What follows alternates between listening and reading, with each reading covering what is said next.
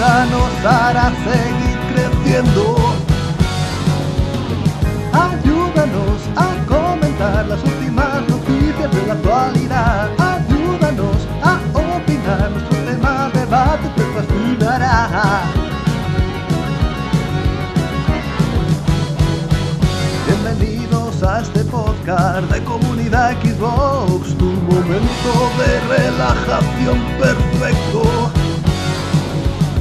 Buenas noches y bienvenidos, ayúdanos a construir el podcast más fascinante del momento.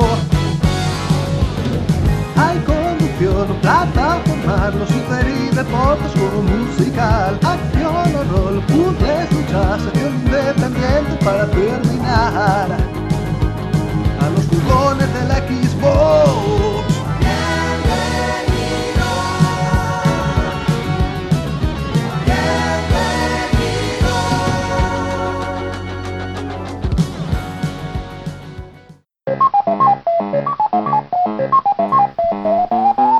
¡Ay, madre los nervios! ¡Que vienen los nervios! Se los tenemos a flor de piel porque se acerca, ya está aquí a la vuelta de la esquina el E3, así que estamos ya expectantes de ver qué pasa en la feria de ferias, pero nosotros seguimos nuestro ritmo habitual. Eso sí, esta vez contamos con el super mega team de comunidad Xbox. Esta vez la gente de Somos no ha querido apuntarse, pero bueno, ya habrá ocasiones, supongo, para este 3. Vamos a las presentaciones. Por un lado tenemos a nuestro amigo Diego. Diego, ¿qué tal? Muy bien, muy bien. Aquí haciendo una pausa en el rime este que me tiene bastante enganchadísimo y un poco atascadito también, aunque me habían dicho que era muy fácil, pero bueno, eso lo comentamos luego. Sí, sí, ya habrá tiempo para comentar ese rime o rhyme, como lo queráis llamar. Rime, rime. Rime, venga, pues rime. Pero, pero rima o no rima. ¿Y eso, y eso qué es? ¿Te lo pones en los ojos el rímel ese? Tú no te rimes. por si acaso. Ya, ya, buscaremos juegos de palabras. Venga, pues por alusiones y porque has ya hablado un poquito. Albert, ¿qué tal, tío? Hola, muy buenas. Pues con los feels ya a flor de piel, o sea, nos queda nada para el E3, así que tenemos muchas noticias por contar y pues mucho contenido en este podcast. Sí, la verdad es que de contenido no andamos escasos. Madre mía, la que nos espera en este programa. Y otro que nos va a hablar muy mucho sobre todo de Injustice 2 es nuestro amigo Marvoz. Marvoz, ¿qué tal? Muy buena, ¿qué pasa? Pues nada, hacía tiempo que no pasaba por aquí y, la verdad es que lo echaba de menos y me he querido apuntar hoy y nada, aquí a darlo todo y, yo estoy bastante tranquilo ¿eh? con lo del E3. Ver, estáis nervioso, yo estoy tranquilo, el mundo sigue girando, todo bien. Pues veremos a ver al final la próxima semana si sigues igual de tranquilo o ya te pones un poco más nervioso con los lanzamientos que se citen ahí en la feria de ferias. Ah, eso ya es otra cosa. Ay, ay, ay. pues nada, me presento yo, Mariette900, y ya con todo el staff presentado, damos paso a las noticias.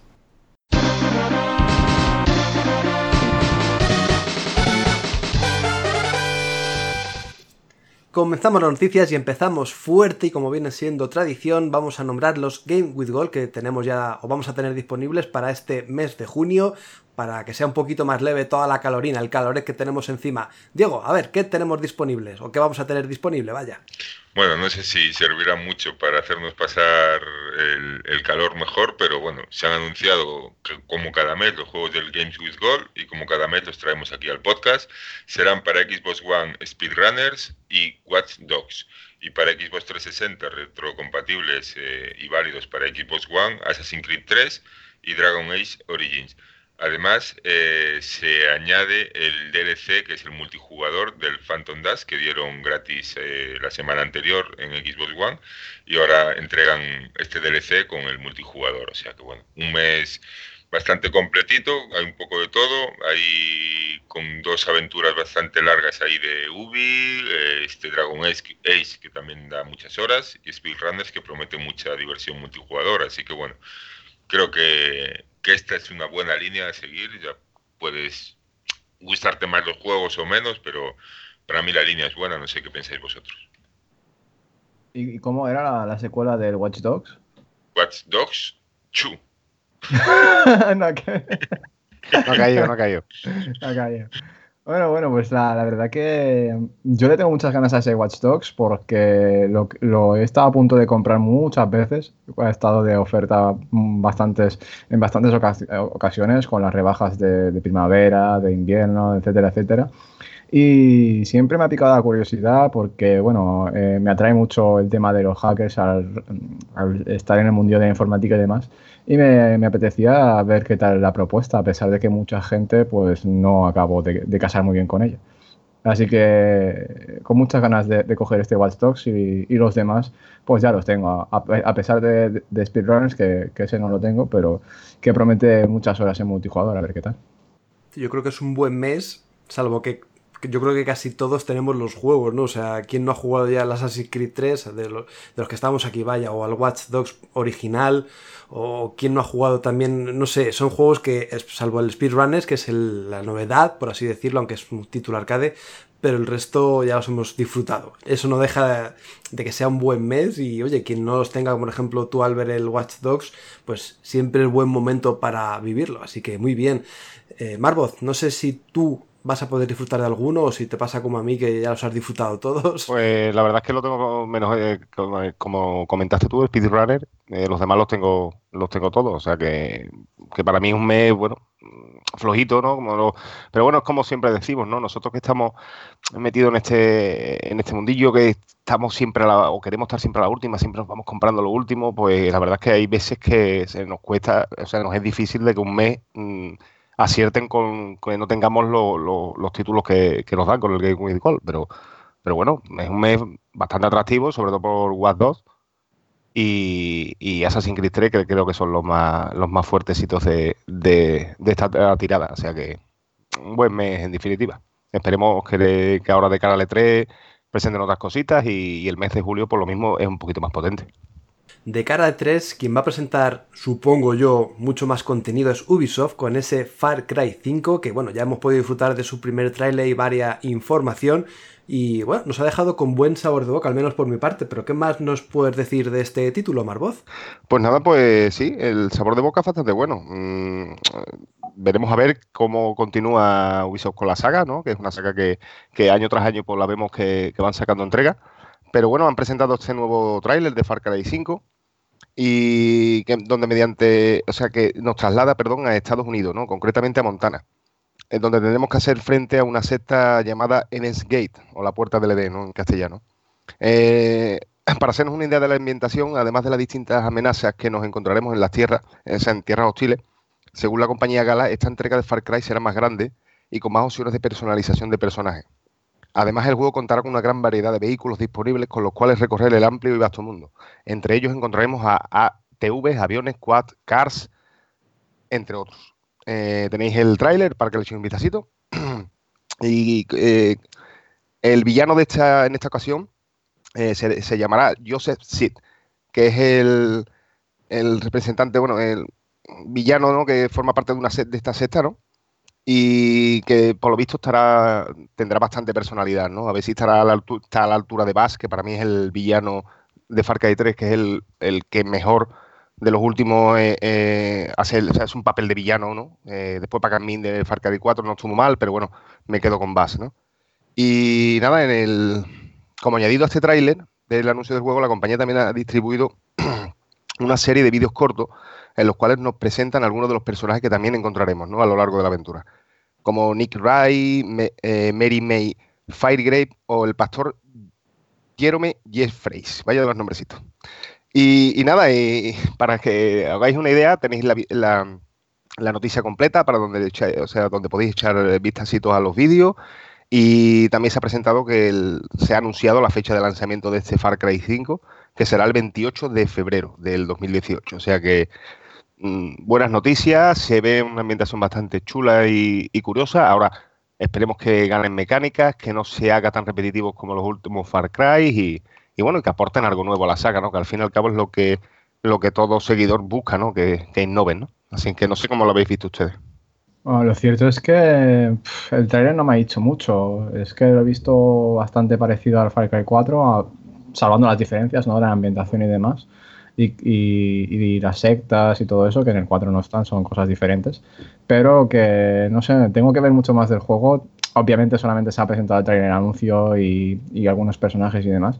Pero no sé, no me ha transmitido lo que quizás sí me transmitió el 3 o el 4 en su defecto, porque, no sé, veo que como que ya estamos muy saturados de Far Cry, ¿no? Y tampoco ha pegado un cambio tan drástico como para ofrecer algo distinto que quieras o no, sí lo ofrecía Far Cry Primal, ¿no? Se, Far Cry Primal se, se, distanciaba mucho de lo que había sido hasta el momento y era algo distinto, a pesar de que, eh, digamos, no, no acabó eh, siendo del agrado de todo el mundo. Sí que es cierto que, hay gente que le gustó mucho y hay gente que dice que eso no es un, un Far Cry y que por lo tanto pues no lo consideran como entrega y estaban esperando esta, esta, esta quinta.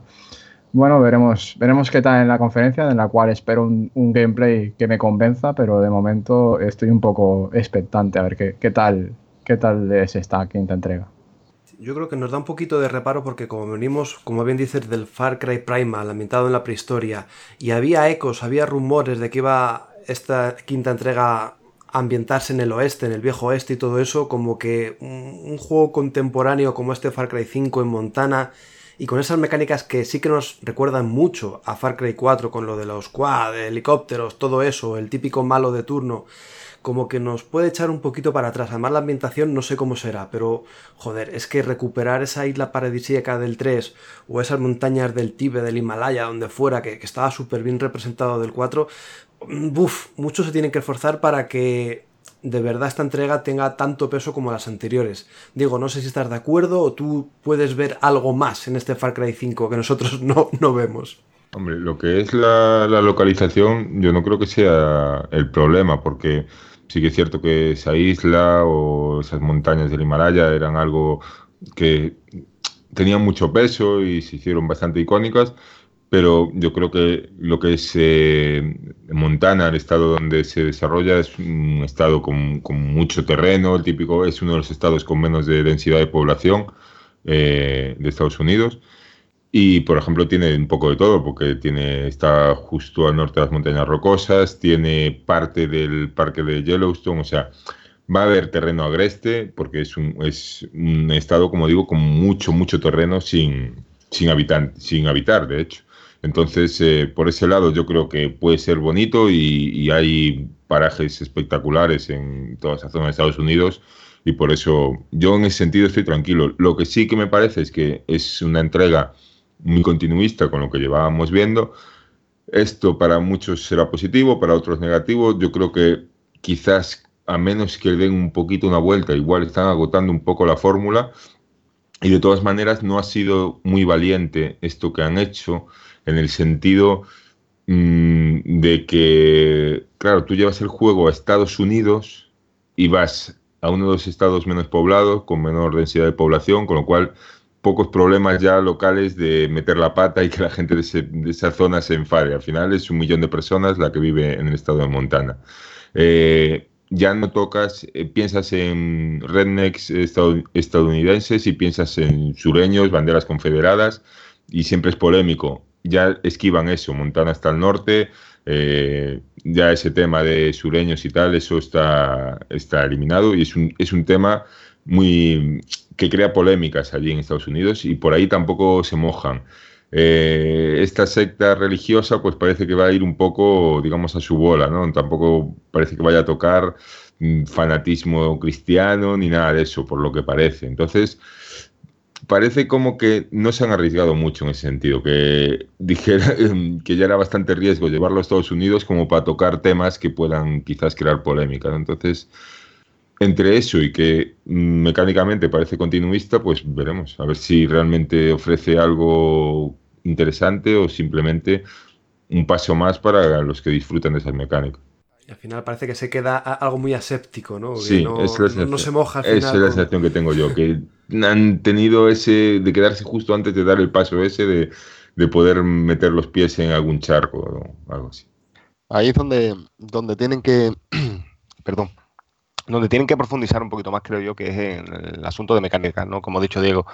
Eh, la localización, bueno, pues puede, yo no creo que sea un factor muy, muy importante, ¿no? Si saben llevarla bien y, al fin y al cabo ya conocemos cómo trabaja Ubisoft y, esos mapas que muchos reciclan, ¿no? Y cambiando un poquito de, de, o sea, de lo que es la ambientación, entre comillas, ¿no? Y después llevándola con historias, o sea, con misiones secundarias y con demás, yo creo que ese no es factor importante. El factor importante es, es eso, es que evolucione como lo ha pasado a, Assassin's Creed, que mecánicas y, y repetir y repetir y siempre lo mismo año tras año, pues cansó a la saga de una forma estrepitosa, ¿no? Y esta, este Far Cry va por el mismo camino, camino si no ponen remedio, ¿no?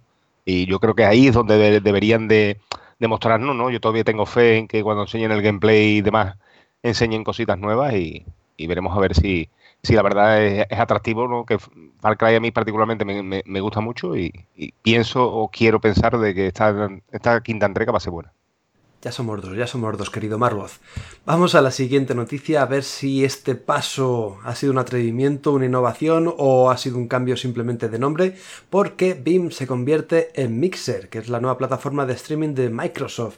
A ver, Albert, ¿qué nos puedes contar de este nuevo servicio? Pues os puedo contar unas poquitas cositas que son las que ha, anunciado Microsoft. Básicamente, la principal es que BIM pasa a ser... Eh, eh, Mixer, ¿no? O sea, disevoluciona y, y, presenta un nuevo concepto de, aplicación para streaming. Eh, se introdujo en la última actualización de Xbox One y eh, desde entonces pues ha sido una de las aplicaciones de streaming que se ha utilizado en, principal plano ¿no? para todos aquellos que son usuarios de Xbox One. Eh, sin embargo, pues la aplicación no ha acabado de, conseguir los usuarios que, que Microsoft pretendía ¿no? conseguir ya que Twitch sigue siendo pues, el, preferente en este, en este sentido. De esta forma, pues eh, ha anunciado que, esta plataforma que ellos tienen ahora eh, se va a abrir a, nuevo, digamos, a nuevas propuestas y va a ofrecer algo mucho más, más llamativo, ¿no? con unas características eh, pues más acordes con lo que va a ser ya digamos la nueva generación de, que presentará la compañía, que es Project Scorpio. Y, este mixer pues incorporará la compatibilidad con 4K Em, reales, eso, o eso han dicho.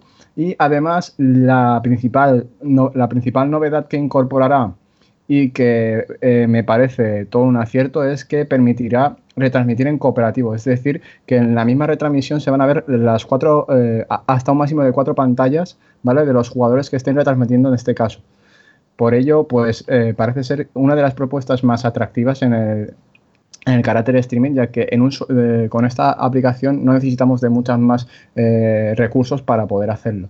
Pues por último, Microsoft ha dicho que se mostrarán y se darán más detalles de Mixer en la, en la conferencia que están preparando para el 13 de 2017 y que su conferencia mm, se verá de la mejor forma posible en mixer, mixer.com, que es la, la, web de la plataforma, o directamente desde nuestra consola de Xbox One. Así que bueno, pues ya, ya sabéis algunos de estos detalles de Mixer. Eh, nos van a decir muchas más. Espero que sea algo bastante cortito, ya que mm, digamos que esto no es lo que queremos que, ocupe principalmente la conferencia de, de, de L3, pero sí que es muy interesante tanto para Xbox One como para la nueva consola que están preparando.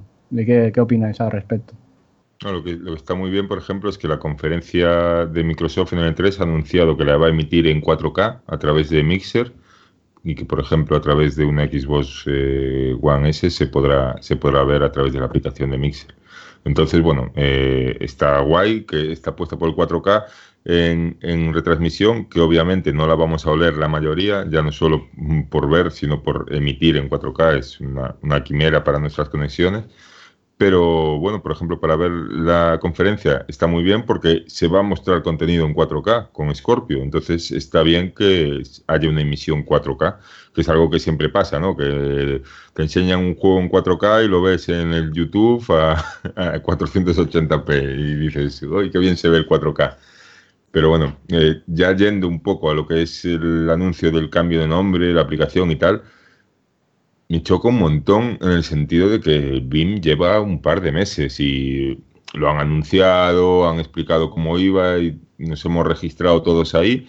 Para ahora en, nada cambiarle de nombre a la vez que se incluyen nuevas funcionalidades como esta de las cuatro las partidas en cooperativo o bueno mostrar hasta cuatro pantallas de la misma partida de los cuatro jugadores que están jugando que es algo que se le va a sacar partido. Por ejemplo en Sea of Thieves se me ocurre que puede ser una locura ver, ver por ahí y que tú puedes en tu casa estar viendo un grupo que esté jugando a un juego, sobre todo juegos que requieran mucha cooperación, como este Sea of Thieves, por ejemplo, y ver las pantallas de los cuatro a la vez. Eso pues una gozada y, está muy bien.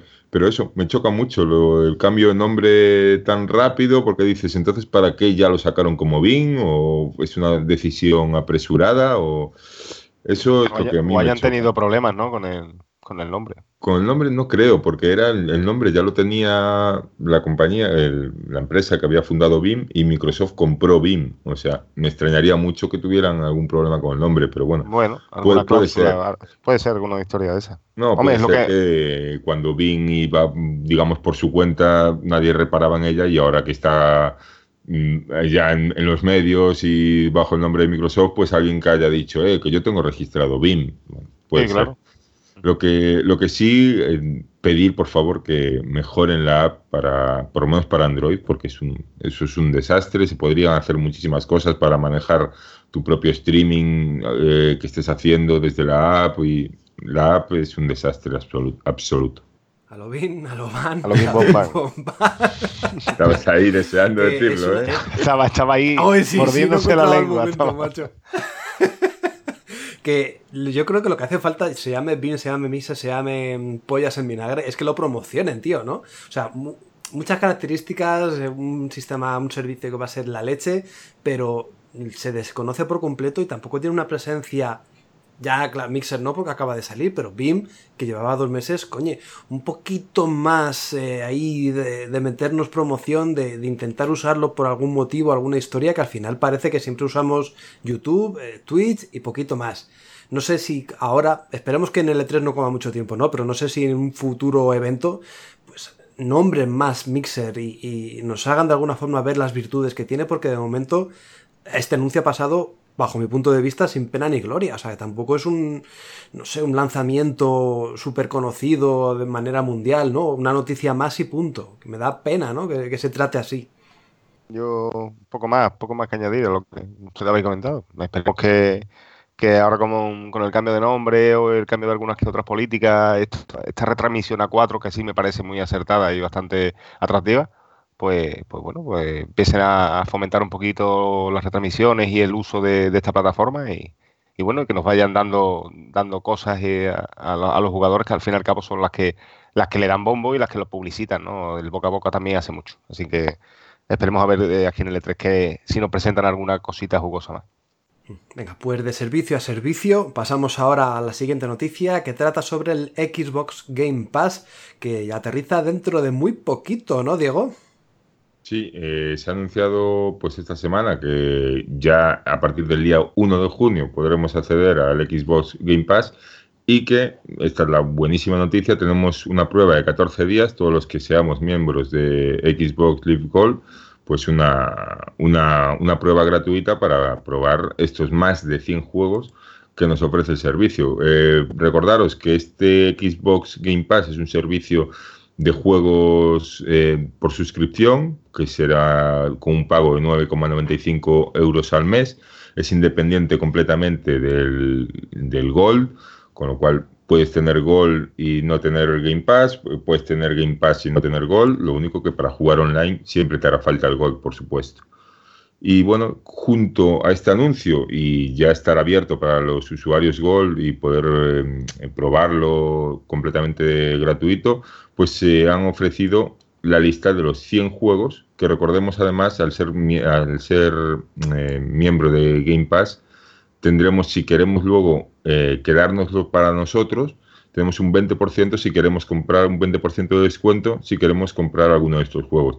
La lista de 100 juegos, obviamente no la vamos a decir, solo comentar que hay tanto hay muchos juegos de Xbox One, pero también hay muchos juegos de Xbox 360. Me ha sorprendido que hay muchísimos juegos de Xbox 360. Yo creo que este, posiblemente haya más de Xbox 360 que de Xbox One. Todos retrocompatibles, por supuesto. Es un servicio para, para Xbox One.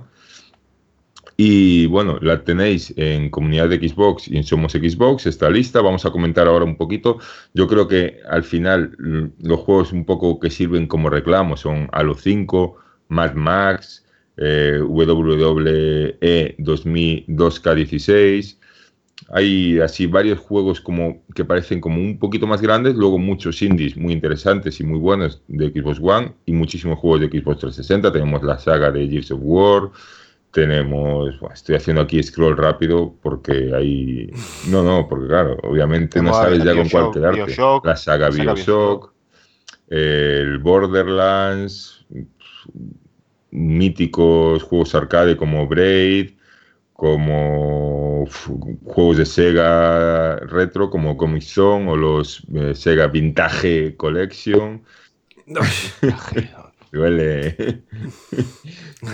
y, Como lo de y bueno, en general tenéis ahí la lista entera y, y, yo creo que es una buena lista. Quizás choca que haya tantísimos juegos de Xbox 360, pero teniendo en cuenta que es una lista en la que van a rotar juegos, cada mes se va a anunciar con tiempo qué juegos salen y qué juegos van a entrar esto es una cosa muy importante porque, recordemos, es una suscripción mensual que puedes cancelar en cualquier momento, con lo cual si un mes te interesa lo tienes, si otro mes no te interesa, pues no lo tienes. En ese sentido, da completa libertad y, eso es la parte positiva, que si un mes anuncia algún juego que nos interesa, pues decimos, pues mira, por 10 euritos me paso este juego que me interesa, ya no me lo, no me lo compro o espero que esté de rebajas o tal, y de paso me paso este par de jueguitos más que ya estaban en la lista que me interesaban y que nunca tuve. O sea, es un servicio que va a dar muchísimo juego, que esperemos que lo sepan manejar de la forma correcta.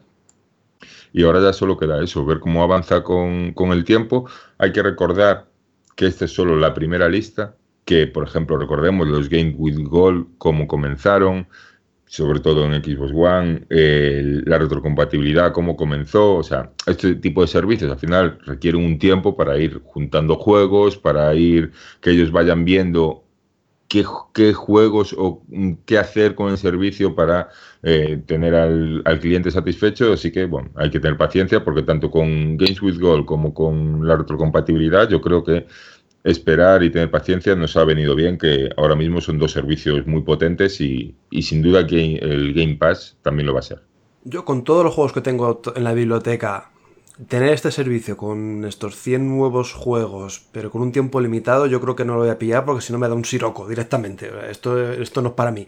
Pero vosotros tenéis en mente algún mes o adquirirlo para ver qué tal va todo este servicio. Yo ya he cogido los 14 días de prueba directamente. No, eh, eh, Max Max tenía ganas de jugarlo y vi la oportunidad. Bioshock Infinity, que por H por B lo dieron con el gol hace tiempo y, no lo tengo. Y es el que me queda de pasarme de la saga. Así que, que me hice con la, prueba y, no creo que continúe porque de momento lo que hay es lo que he dicho, Max Max y este Bioshock Infinity, que es lo que me atrae. Pero bueno, quién sabe, en un futuro es posible, pero bueno, es como me pasa como a ti, tengo mucho, mucho atrasado y es algo que de momento no me planteo el pagarlo mes a. Y Albert, tú estás interesado en, tener este servicio, ¿Qué, piensas que es más para la gente que comienza sus andaduras con la Xbox One o Project Scorpio, más que para un jugador avezado como nosotros? Eh, por una parte sí estoy de acuerdo en que este servicio es más bien para, para alguien que se inicie con Xbox One a día de hoy, ya que eh, un usuario que, es Gold desde hace tiempo, incluso desde Xbox 360, o ya, ya no desde Xbox 360, sino desde que se empezaron a regalar juegos con, el Gold, eh, digamos que el catálogo de, Game Pass lo tiene, porque es que básicamente son todos los juegos que han regalado con Gold, más todos los retrocompatibles que han ido poniendo eh, en Xbox One. Así que digamos que este catálogo eh, ciertamente una, persona que eso, que haya tenido Gold desde el primer mes y no se haya pasado ni un solo mes de canjear sus juegos gratuitos y, tenga juegos los, juegos retrocompatibles, este, este Game Pass no, le va a servir. O sea, es que va a tener todos los juegos. Luego, por otra parte, sí que es atractivo pues por, el hecho de que si no tienes un, juego, pues mira, pues un mes, pagas los 10 euritos y como decía Diego, pues te puedes pasar un juego, incluso dos, si, si me apuras, si no, si no los has jugado. Y por otra parte, pues también eh, me será atractivo, como dice Diego, en cuanto empiece a coger un poco de, ritmo ¿no? y, vayan mm, cambiando los juegos, vayan rotando, etcétera, etcétera. Porque el, Mad Max, eh, por ejemplo, sí que me atrae y es el único que de momento eh, canjearé los 14 días tras, tras que finalice el evento de Overwatch, me lo pasaré y ya está, a otra cosa. Muy bien, perfecto. Pues vamos a ver también cómo va evolucionando mes a mes la aceptación que tiene. Si al final los usuarios sí que apuestan por este servicio y a veces nos da alegrías de las buenas. Si queréis pasamos a la siguiente noticia, este todavía no está en este catálogo de Xbox Game Pass, pero quién sabe si en un futuro se trata, me refiero a Shadow Tactics Blades of the Shogun, que llegará próximamente a nuestra consola, ¿no, Albert? Sí, parece ser de que Dialectic Entertainment y Calypso ha llegado a un acuerdo para lanzar Shadow Tactics Blades of the Shogun. Eh, es un título de Mimimi Productions y, y fue lanzado a finales del año pasado en Steam, donde cosechó unas críticas sobresalientes y realmente pues se hizo un huequito entre aquellos eh, aficionados a los, a los, juegos del género de estrategia, ¿no? Eh, lo han incluso comparado con, con, juegos de tal renombre como la, como la saga Comandos. Y realmente yo le he podido le he podido probar un poquito y os lo recomiendo muchísimo, la verdad. O sea, es que si os gusta la, la saga Comandos y os gustan los, eh, los juegos del género de, de estrategia en tiempo real, eh, este es muy, muy bueno, la verdad. Eh, en esta ocasión pues, se nos propone una, una, experiencia de estrategia y sigilo en tiempo real, como estaba diciendo, en la cual pues, debemos de completar una serie de misiones eh, sin ser detectados. Eh, nos pueden detectar, pero eh, siempre se recompensa mucho más que seamos lo más sigilosos posible. la obra está ambientada en Japón, más concretamente en el año 1615, y nuestro objetivo será pues, desentrañar una, una trama que tiene como fin acabar con la vida del nuevo shogun. por último, pues comentar de que el juego se espera que llegue el próximo 28 de, de, julio a Xbox One y PlayStation 4. Así que si sois amantes del género de estrategia, eh, marcar bien esa, esa, fecha en el calendario porque de verdad que merece la pena. Puedes también eh, echar un vistazo a Comunidad Xbox y, y Somos Xbox, donde ya han publicado bueno, hemos publicado pues la carátula del juego, ¿no? Además de si queréis ver alguna imagen del juego o el tráiler, también está todo ahí. Me da miedo saber cómo funciona este juego en Xbox One básicamente por el tema del teclado y ratón. Es que jugar estos títulos con mando no me acaban de convencer del todo, macho. Ya, estoy to totalmente de acuerdo contigo. Ya veremos a ver cómo, cómo lo adaptan, pero realmente es una tarea bastante difícil. Mm. Y a ver aquí los amigos del sigilo. Diego, que le gusta tanto el Tenchu, y no sé si este, que tiene algo que ver, aunque no tiene la misma perspectiva ni nada por el estilo, pero bueno, no sé si le llama la atención, al menos la propuesta. No, la verdad no mucho, y eso que las referencias en todos lados son muy buenas, pero bueno, no es un tipo de juego que a mí me, que a mí me guste demasiado. Y quería preguntarle por eso aquí eh, a Albert, exactamente, eh, me parece que el juego tú como ¿qué tienes? ¿Como un escuadrón o un equipo pequeño y vas cambiando de uno a otro y vas haciendo cosas con, concretas con cada uno o son como misiones con un personaje individual cada vez? Es, es, como, si has jugado a la saga Comandos, es básicamente como, como eso. Tienes una, unos personajes, que es un escuadrón, y en cada misión, pues igual tienes unos disponibles y en otras no. Es decir, que va, va fluctuando a medida que avanza la historia, porque los personajes van, se te van añadiendo y saliendo del equipo en, en pos de la narrativa, ¿no? Vale, y supongo que como en la saga Comandos, como que cada uno tendrá unas habilidades distintas. Exactamente, sí. sí, sí, sí. Vale, pues no, la verdad es, es, un juego interesante y como digo, yo todo lo que he leído de este juego y visto vídeos y tal, siempre todo el mundo lo pone muy bien, que es un, un, juego muy interesante, pero bueno, no es un juego, un tipo de juego al que yo vaya a jugar ahora mismo. Muy bien, pues yo, chicos, yo soy más de, de, no, que yo soy más de Rambo de videogame, yo este paso. Pues lo tengo pendiente, lo tengo en la estantería, macho, sin abrir todavía. Eso, lo tengo pendiente. Es una joyita, hombre. No lo abras, que eso, eso va a valer. Va a valer además que es verdad, ¿eh? Eso puede valer de aquí a un tiempo una pasta, ¿eh? Porque eso es como, eso va a ser como ETE, tío. En serio. Mientras no os cierren ahí en, yo qué sé, en mitad de Montana, por ejemplo. ¿no? Pues ya sí que sí, pasamos a las noticias metralleta, como les he denominado, porque vamos a decirlas muy rápidamente. La primera de ellas es que Red Dead Redemption 2 al final se retrasa a 2018, uno de los títulos más esperados para este año. Al final se ve eh, aplazado, básicamente para mejorar el desarrollo, porque Rockstar se ve un poco agobiado con los tiempos y bueno, no es para menos, ¿no? El título promete pues un mundo mucho más extenso que en la primera parte y bueno, pues con todo el, apartado gráfico tiene todo ese eh, sistema donde manejaremos a más de un vaquero, pues mm, requiere tiempo para su desarrollo y bueno, pues esperemos lo mejor para él. Luego también tengo por aquí otra muy importante y es que Dragon's Dogma Dark Arisen llegará a Xbox One y PlayStation 4. Este título que salió ya no sé cuándo, hace ya un tiempecillo en Xbox 360, pues al final lo tendremos disponible con mejores gráficos, evidentemente. No sé si tendremos eh, alguna misioncilla extra más, seguramente también sí. Y bueno, pues una alegría porque hay mucha gente que no lo jugó en su momento, yo creo que de aquí unos cuantos, y poder tener la oportunidad de revivirlo ya con mejores gráficos y una mejor propuesta, pues puede ser bastante interesante. Y ya por último, otra noticia que también es muy curiosa y es que Project Scorpio llegará a China este mismo año.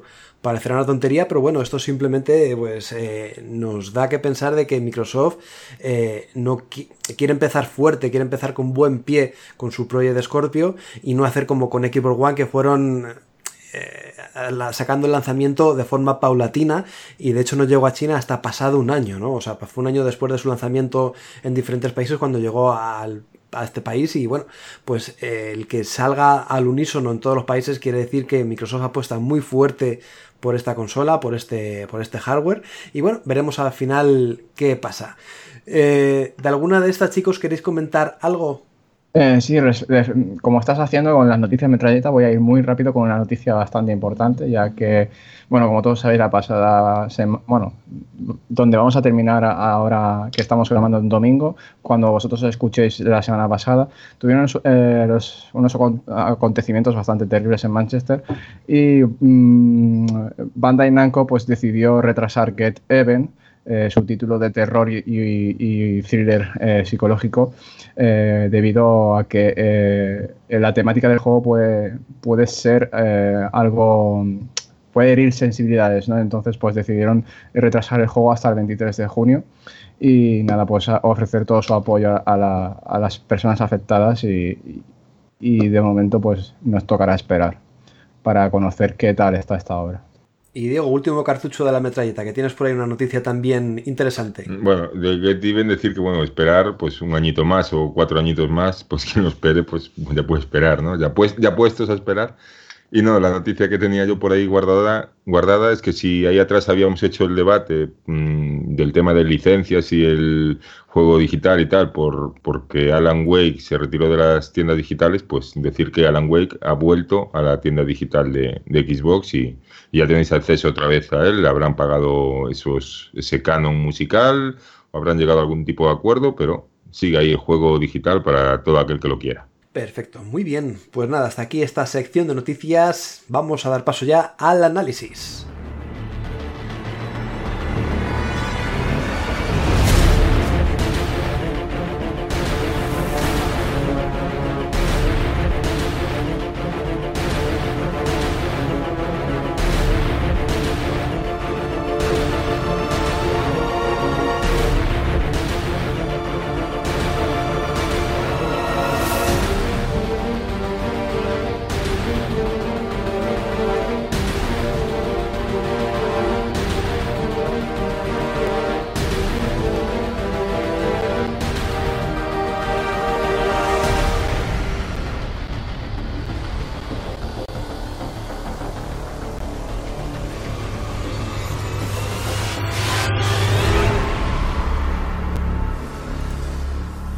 Prometidos deuda y esta semana sí que os traemos ya análisis de Injustice 2, La Injusticia, parte 2.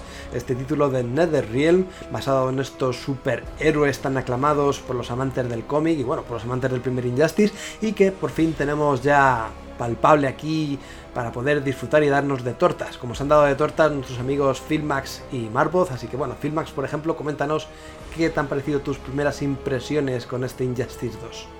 Pues lo cierto que las impresiones son bastante buenas, por no decir pues sobresalientes, ¿no?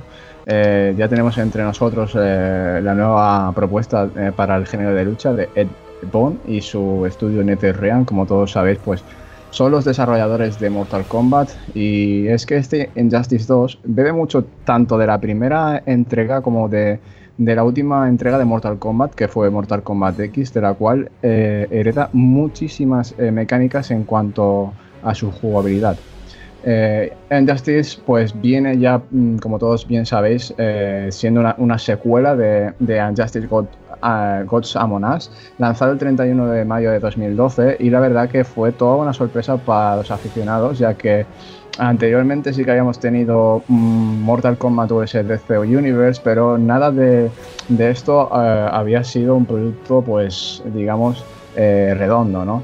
hasta que llegó Injustice. Injustice pues eh, nos ofrecía eh, esos combates además de, una historia bastante, bastante buena basada en, los cómics de Injustice, la cual pues se, agradecía mucho ya que también la agradecemos en Injustice 2 donde también se, se continúa esa historia, ¿no? La historia que se nos cuenta en Injustice 2 continúa justo donde lo dejó la del primer Injustice y pues nos propone, eh, digamos, recrear la segunda parte de los cómics de Injustice que todavía se están publicando, ¿no? Eh, digamos que en este universo paralelo pues eh, ayudaremos a Batman y a, digamos, entre comillas, Superman, porque bueno, en el primero suceden una serie de, acontecimientos que no voy a contar si, no habéis jugado, entonces pues eh, digamos que, se aliarán entre comillas ¿no? después de, la alianza y todo ello para hacer frente pues a, un villano bastante poderoso que es Brainiac y, la verdad que sin Superman Batman lo tiene bastante crudo para, para poder hacerle frente ya que eh, conlleva un gran poder. Básicamente esta es la premisa esta es la premisa que tenemos en, la historia de, de, Injustice 2, la cual me parece muy muy buena y acertada, está muy bien implementada en el juego y sí es cierto de que tiene muchas cinemáticas, o sea, realmente la historia se, basa mucho en las cinemáticas que están generadas con el propio motor del juego y mientras eh, estamos viendo esas cinemáticas vemos como ya directamente se va encarrilando la cinemática hacia un confrontamiento entre, mm, digamos, los distintos personajes que están protagonizando esa cinemática, ¿no? Entonces, cuando se confrontan, pues ahí entramos nosotros en acción y pasamos a controlar el personaje que, nos propone la historia y pues nos, eh, nos enfrentamos en, un combate 2D como es el juego y, en, ese, en ese sentido, pues así se va desarrollando la historia, ¿no? Con este tipo de mecánicas. Eh, la historia pues, eh, eh, se, nos desarrolla en 12 capítulos de unas, digamos, unas 5 o 6 horas aproximadamente y al final, pues eh, tenemos eh, enfrente nuestro pues una gran decisión, ¿no? O sea, tenemos un final, digamos, un final bueno y después tenemos un final alternativo. Por esa razón, pues digamos que ciertas decisiones que nos dejarán tomar pues eh, serán clave para obtener un final o otro en la historia. Esto todo en cuanto, en cuanto a la historia, la cual pues me ha parecido bastante buena. No sé qué les habrá parecido a, a o a Diego si lo han podido jugar. yo sé que de bueno, sí la ha jugado. Sí, bueno, yo como te comenté, yo estoy por el capítulo 4, no, no me la he acabado todavía. Pero bueno, sí, me parece, me parece muy, muy chula la línea, la línea que del anterior Injustice y, y de Mortal Kombat, ¿no? Yo creo que, que este estudio sabe ya, sabe ya cómo hacer cómo hacer una campaña, cómo integrar una campaña en este, en este universo de, juegos de lucha, ¿no? Y más en este universo de, DC. Y es muy acertada. Y aparte que es como bien dicen, ¿no? Eh, la cinemática implementa muy bien el combate que va a suceder, te da una decisión a veces de elegir un luchador u otro. Y está muy chula. Para, para mí, de momento, de momento, bastante, bastante acertada y de 10. No me lo he acabado, no te puedo, no puedo opinar en global de, de lo que es la campaña en general, pero, pero pinta muy chula y juegos de lucha como, eh, como en esta campaña como Injustice 2 hay muy poco. poco más que decir. Bueno, es que suele ser raro, ¿no? El, juntar eh, historia o campaña con juegos de lucha, ¿no? Suele ser bastante raro encontrárselas y en este caso nos encontramos ante una que, además de ser raro, es buena. Así que, de verdad, si, si buscáis un juego de lucha y mm, igual estáis un poco reticentes porque eh, os gustan más las campañas en vez de eh, enfrentamientos así cortos y demás, pues en esta ocasión tenéis aquí un juego de, lucha que os ofrece eso y mucho más. Ya que, por ejemplo, eh, tenemos una, eh, aparte de la campaña, tenemos muchos más, mucho más contenido que nos ofrece este Injustice 2, que por seguro que nos ofrecerá horas y horas y horas.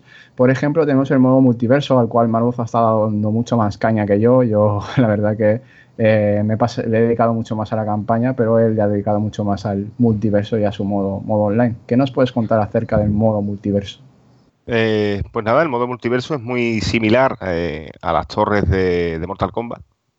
Por la, por la, tenemos más reciente, o a este modo Lord Shadow de, Killer Instinct. Eh, es, un, como bien dice, es un universo donde hay varias misiones, ¿no? Entonces, cada, en cada plantel del universo, en cada mundo, pues tenemos, tenemos localizado diferentes enfrentamientos, ¿no?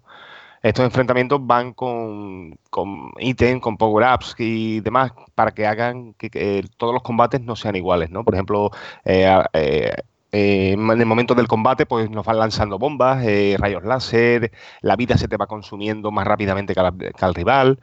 Y una de las cosas más importantes es que tenemos que jugar con el equipamiento. En este Injustice tenemos unas cajas madre que se nos irán dando conforme vayamos avanzando bien la historia o compitiendo en combates online o multiverso y demás y esas cajas madre pues no, nos aportan eh, contenido adicional. Bueno, por las cajas madre o de vez en cuando te dan algún contenido adicional sin necesidad de, abrir cajas, ¿no? Entonces esa, esa caja, aparte de, de, skin para el personaje, como eh, casco, antifaces de, otro color o de otro tono, eh, ropaje, etcétera, etcétera, otorgan unas habilidades, ¿no? Unas habilidades como fuerza, habilidad precisamente, destreza, salud, entonces otorgan mm, una, cierta cantidad de atributos que hacen que tu personaje pues, pues esté más cheto, ¿no? O sea, más, más potente, más fuerte.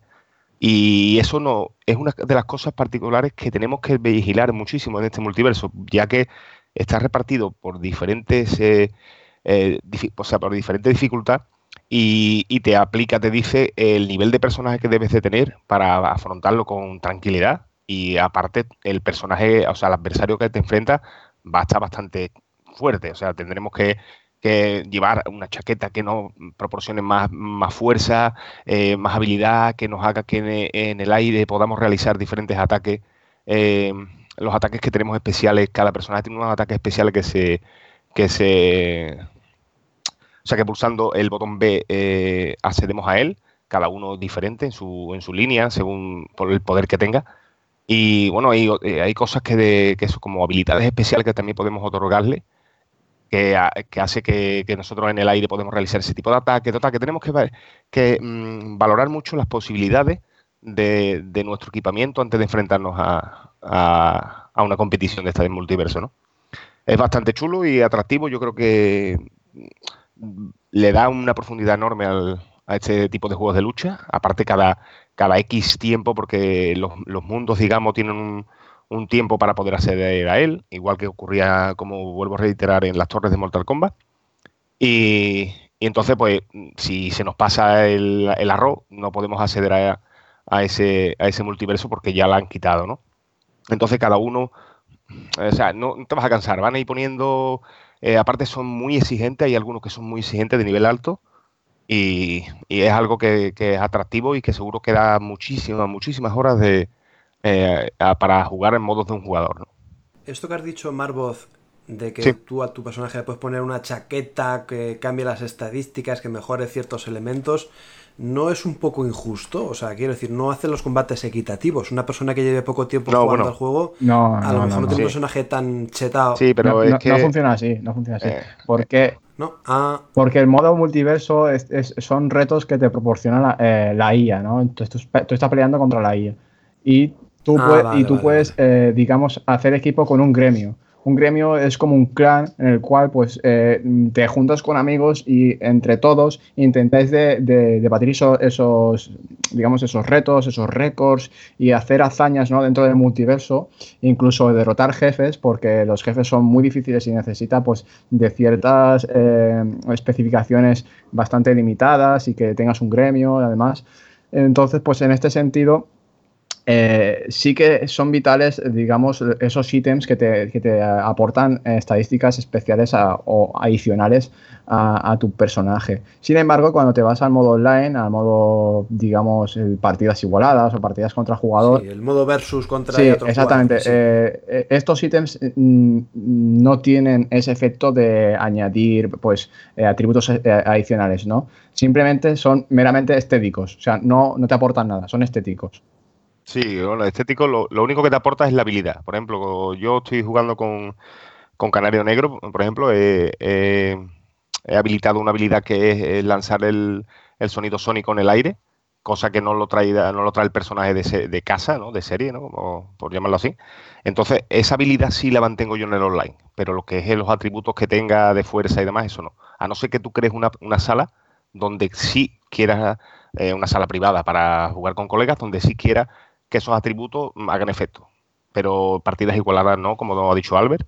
Eh, sería, en el caso como tú dices, ¿no? Sería algo injusto, ¿no? De que tenga un personaje súper chetado, juegue contra ti y que tú no tengas nada, ¿no?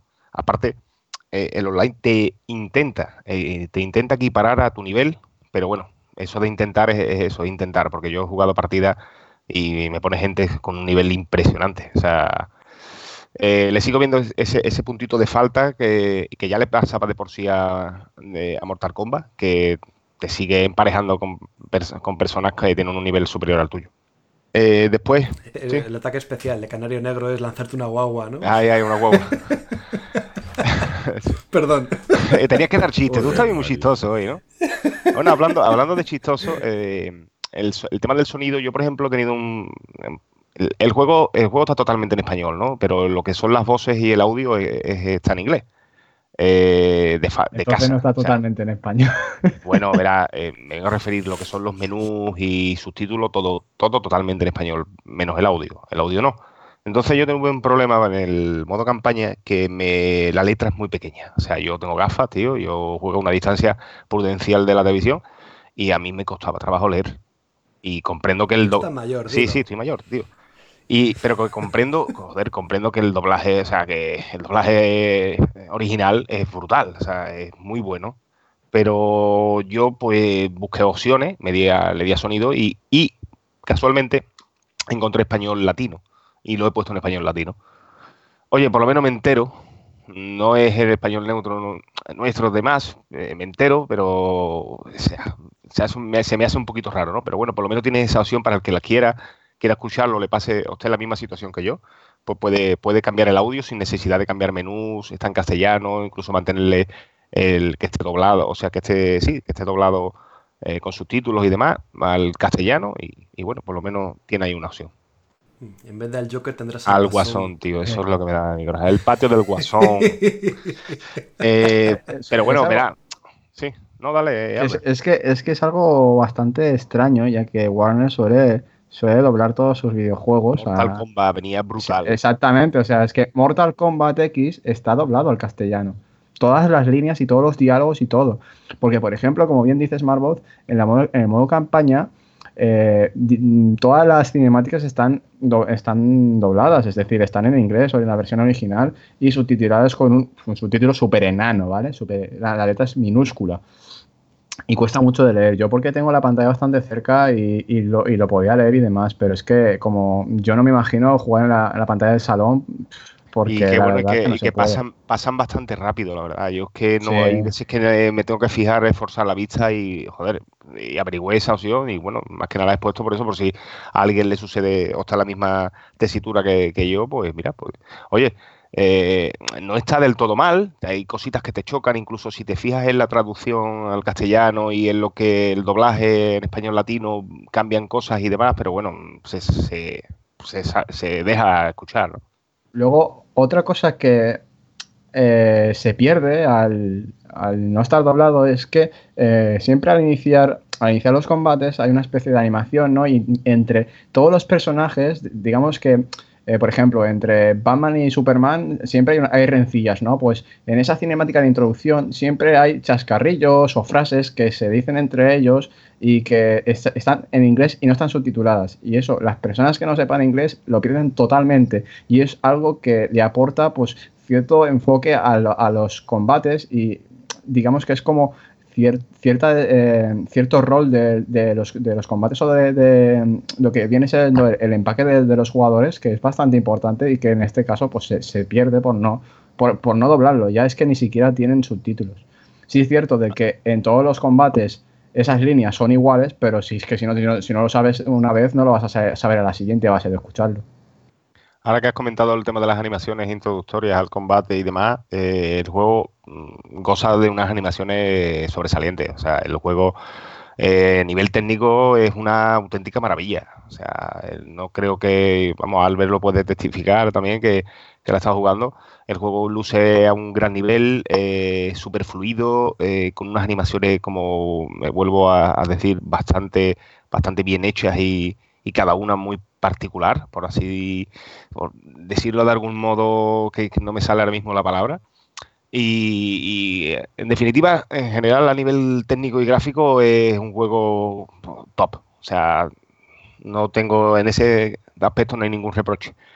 Y no sé, si quieres añadir algo más, Albert, al tema gráfico que se me haya podido escapar. No, en el tema gráfico la verdad que sí que luce muy bien, exceptuando algunas texturas que puedan tener mm, algún diente de sierra o algunas cosas mínimas.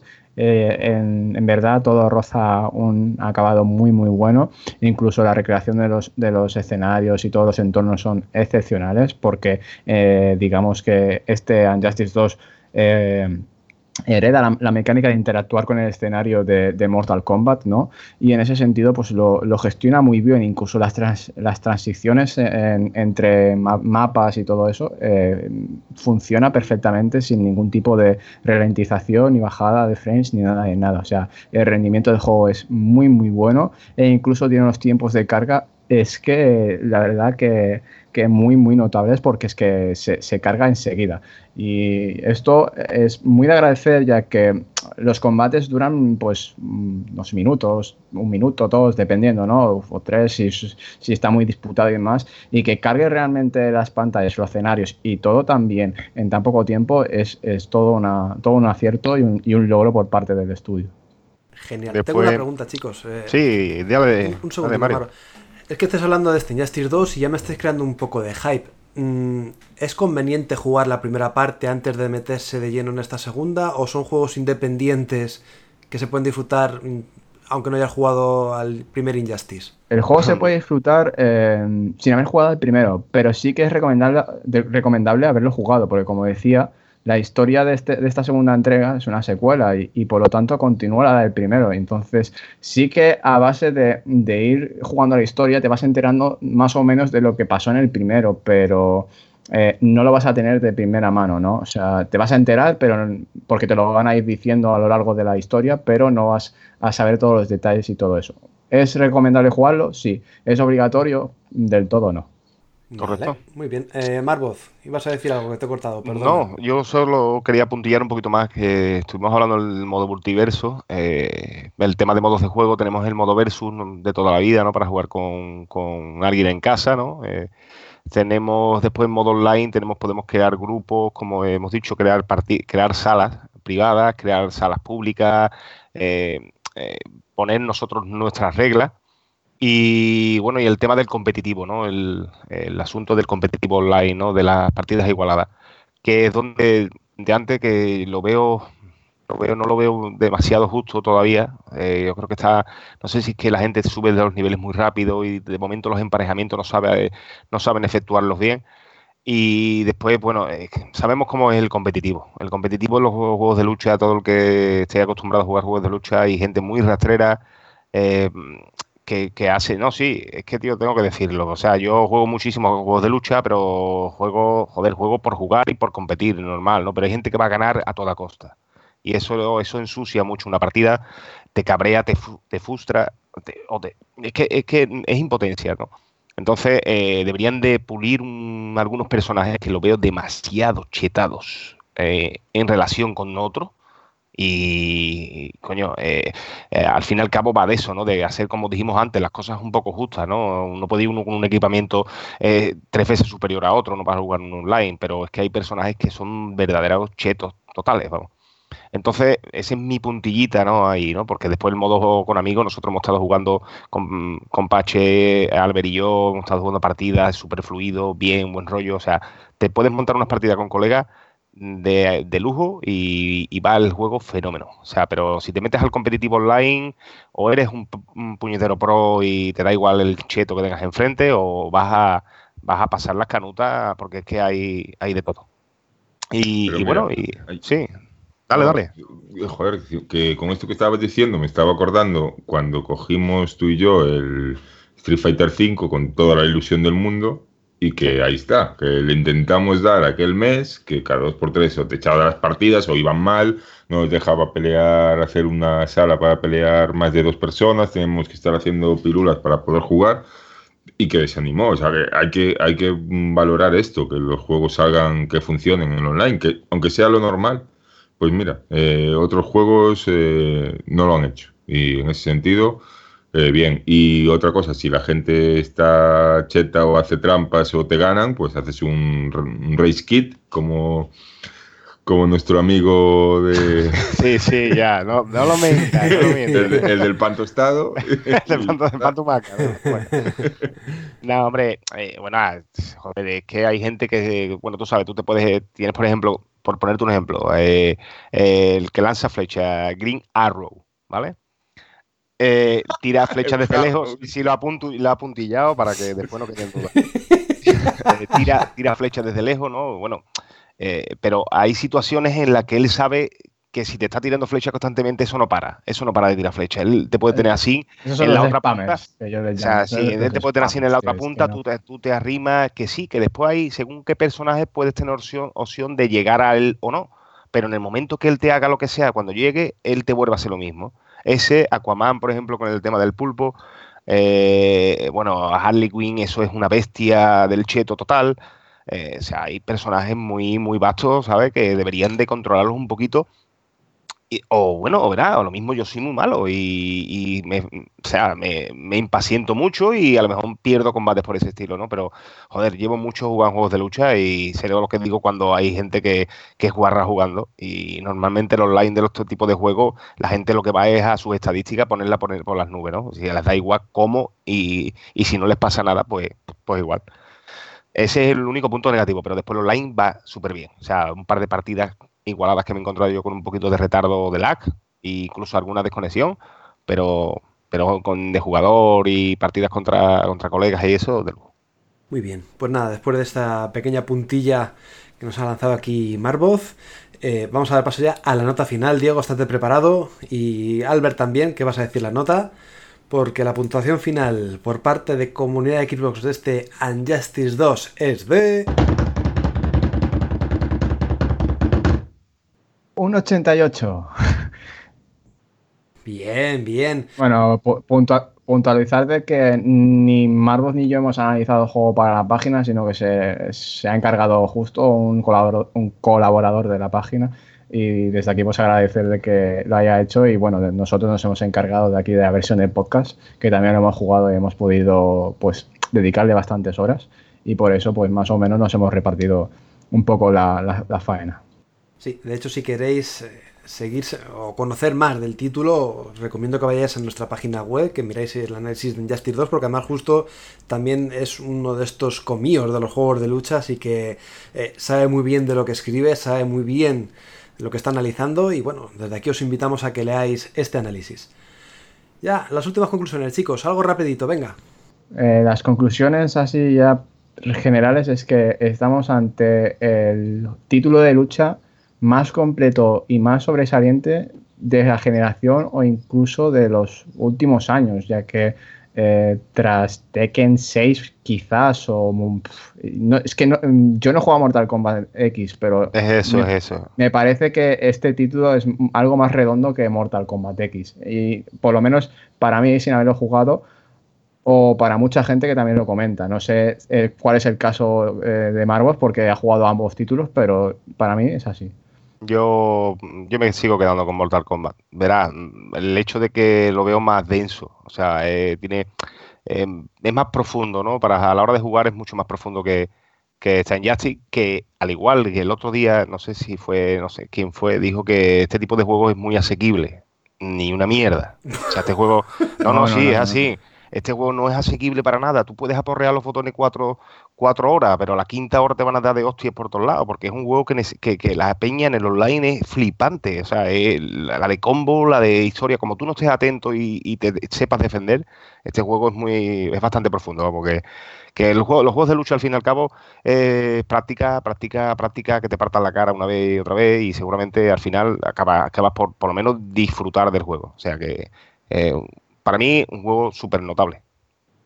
Muy bien, pues nada, con estas impresiones tan buenas de este Injustice 2, cerramos, damos carpetazo al análisis, pero no nos vamos, que nos queda un mundo abierto. ¡Let's go!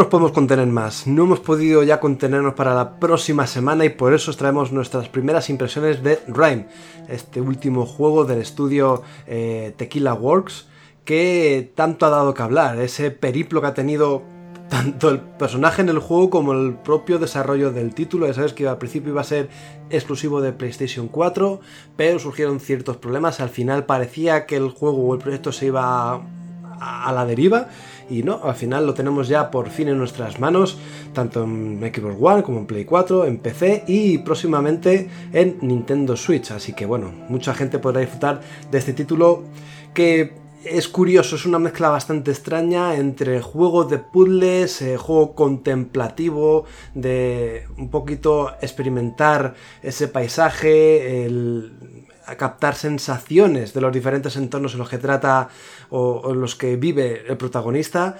Y bueno, mm, queremos aquí entre Diego y yo darnos nuestras primeras impresiones de este juego que nos está dejando con muy buen sabor de boca, ¿no, Diego? Pues sí, la verdad es que yo lo que llevo, que ya no, no me debe quedar mucho para terminarlo, pues me está encantando. Eh, tiene sus puntos negativos, que ahora supongo que iremos hablando, pero como todos los juegos de este estilo, y la verdad es que a mí me está pareciendo una experiencia que hay que vivir y que vale muchísimo la pena. Puntualizarte una cosa que has dicho que al principio iba a ser exclusivo de PlayStation 4. Bueno, realmente el proyecto en principio iba a ser exclusivo de, Xbox. Eh, se ofreció ¿Ah, el, proyecto en principio se había tenido ya la luz verde de Microsoft para publicarlo en Xbox eh, Live Arcade, lo que era Live Arcade en Xbox 360 y al final, debido a que querían enfatizar el juego online y funciones sociales, pues acabaron eh, rechazando el proyecto. Pero bueno, en principio iba a ir por ahí, en el boom de los indie con el, Life Arcade, pues iba a ir ahí este Rhyme, aún no se llamaba Rhyme ni siquiera, pero bueno, era el mismo proyecto. Y luego pasó todo esto que sabemos, todo este circo que se montó, mentiras, desmentidos y un poco de todo con, con PlayStation 4. Pero bueno, vamos a centrarnos en el juego, ¿no? Pues sí, eh, lo primero que podemos decir es eso, que es un juego de puzzles. A mí, por el aspecto visual eh, tan colorido y con las texturas un poco simplificadas, me recordaba de Witness y yo iba con el miedo de decir, madre mía, me, espera un título de estos de comerte el coco a saco paco, pero no, es bastante asequible, sobre todo las primeras horas del juego, que es lo que llevo yo, tampoco es que me lo haya pasado, pero es bastante asequible, mm, requiere darle un pelín al coco, evidentemente, pero bueno, mm, fijándonos un poco en el entorno usando las perspectivas, ¿no? Las diferentes cámaras, eh, es fácil de, sacar, es fácil de intuir y pues, lo bonito es eso, que no te quedas atascado mucho tiempo y vas avanzando y vas descubriendo nuevas cosas y al final eso es lo, bonito. A mí, lo dije en un tuit y es que me parece un título hipnotizante, como que en ningún momento estás quieto, siempre estás avanzando, siempre te estás encontrando cosas nuevas, eh, nuevos ambientes, nuevos entornos que ofrecen algo distinto a lo que has visto con anterioridad. Aunque veáis en los primeros gameplays o las imágenes que se han filtrado, bueno, filtrado nos han mostrado, o en la misma carátula del título, esa isla, olvidaros un poco de estar en un sandbox donde todo se basa en esa isla, sino que iremos avanzando a diferentes zonas, iremos descubriendo nuevos mundos paralelos, por así decirlo, y está chulo, ¿no? Porque no se centra solamente en un único islote, sino que vas avanzando pues, a diferentes entornos. Eh, no es un sandbox, es cierto que hay parte de exploración, podemos encontrar ciertas runas. Yo con esto, perdona, es que me llevé un poco a engaño porque no sabía muy bien, claro, al principio.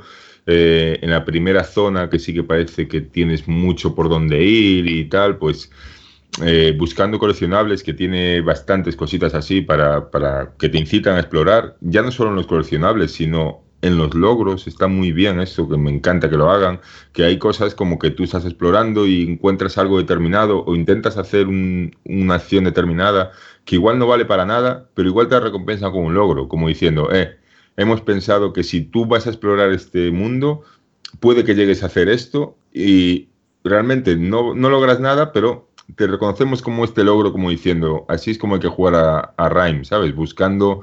Eh, eh, es, experimentando esta, la experiencia del, mundo que te plantean. ¿no? Entonces, en esa primera zona, uno de estos coleccionables, yo no vi manera de cogerlo, estuve dando vueltas, no fui capaz y dije, bueno, seguro que luego tenemos algún poder nuevo y tengo que venir por aquí, porque no tenía claro el concepto, pero bueno, como dices tú, es eh, mucho más lineal, son zonas que se van abriendo y, y cuando pasas a la siguiente no, no vuelves a la anterior. Sí, eso a la gente puede que le eche un poco para atrás, pero no, yo creo para nada. Creo que le aporta más dinamismo al título, ¿no? No estar perdido por ahí haciendo un poco el moña, sino que eh, el estudio quiere llevarte de la mano en todo momento, o casi todo momento, ¿no? Y, presentarte esta aventura sin perder mucho tiempo en, cosas nimias, en, en explorar por explorar ni nada por el estilo. Que si quieres lo puedes hacer, vaya, pero tampoco es la clave principal del juego no sé, el apartado gráfico, por ejemplo, si quieres vamos a hablar un poquito de él, Diego, eh, es verdad que es muy colorido, es muy bonito, tiene unos pasajes preciosos, pero yo esperaba un poquito más. Me pasa con ciertas, ciertos elementos, por ejemplo, el follaje de los árboles, eh, algunas texturas de las rocas, es verdad que quieren mantener esas texturas planas, pero no hubiese estado nada mal incluir un poco más de dibujado, unos trazados, un poco más de trazado negro, por así decirlo, más delineado todo. Y eso me, a veces no me convence de, no, no, sé, no me llena, me parece un producto en algunos momentos algo incompleto. Igual que con ese motográfico. A ti no sé si te ha pasado que, no sé, me rasca. En ciertos momentos parece que hay como más vegetación o hay más elementos en pantalla, hay más de lo que sea, que el juego me va como un poco a trompicones o al mover la cámara como que rasca un poquito, ¿no? Va un poco más despacio de lo que tendría que ir, no va tan fluido como yo me esperaba. Sí, el juego rasca, el juego rasca bastante, es quizás el efecto más obvio que se puede ver cuando empiezas a jugar al juego. Y, no solo, perdón, y no solo en, en Xbox One, ¿vale? O sea, también he leído comentarios de que hasta en PlayStation 4 Pro también rasca. Sí, supongo que será, a ver si, si con algún parche tal o lo van corrigiendo. Aparte de las rascadas típicas, es que yo, es que lo que me doy cuenta es que no las llego ni a asociar a algo determinado, ni a vegetación, ni a mundos más abiertos eh, porque a veces tiene este efecto cuando hace algún traveling la cámara, de este stuttering, este que le llaman, que es como que va un poco a tironcitos la cámara, y, y otras veces no, o sea, es una cosa, es raro, o sea, aquí tiene que haber algún problema de afinamiento del juego porque es raro que no parezca, en otros juegos lo ves muy claro, que hay fuego, rasca, estás en los pantanos, rasca, en este me parece mucho más aleatorio. Llegar a una zona en la que es cerrada y no hay nada y que el juego vaya mal de repente y no sé. En ese sentido, eh, queda por mejorar y desde luego no es lo ideal que haya salido así. Sobre el resto del apartado gráfico, yo lo veo precioso el juego. El juego es realmente muy bonito.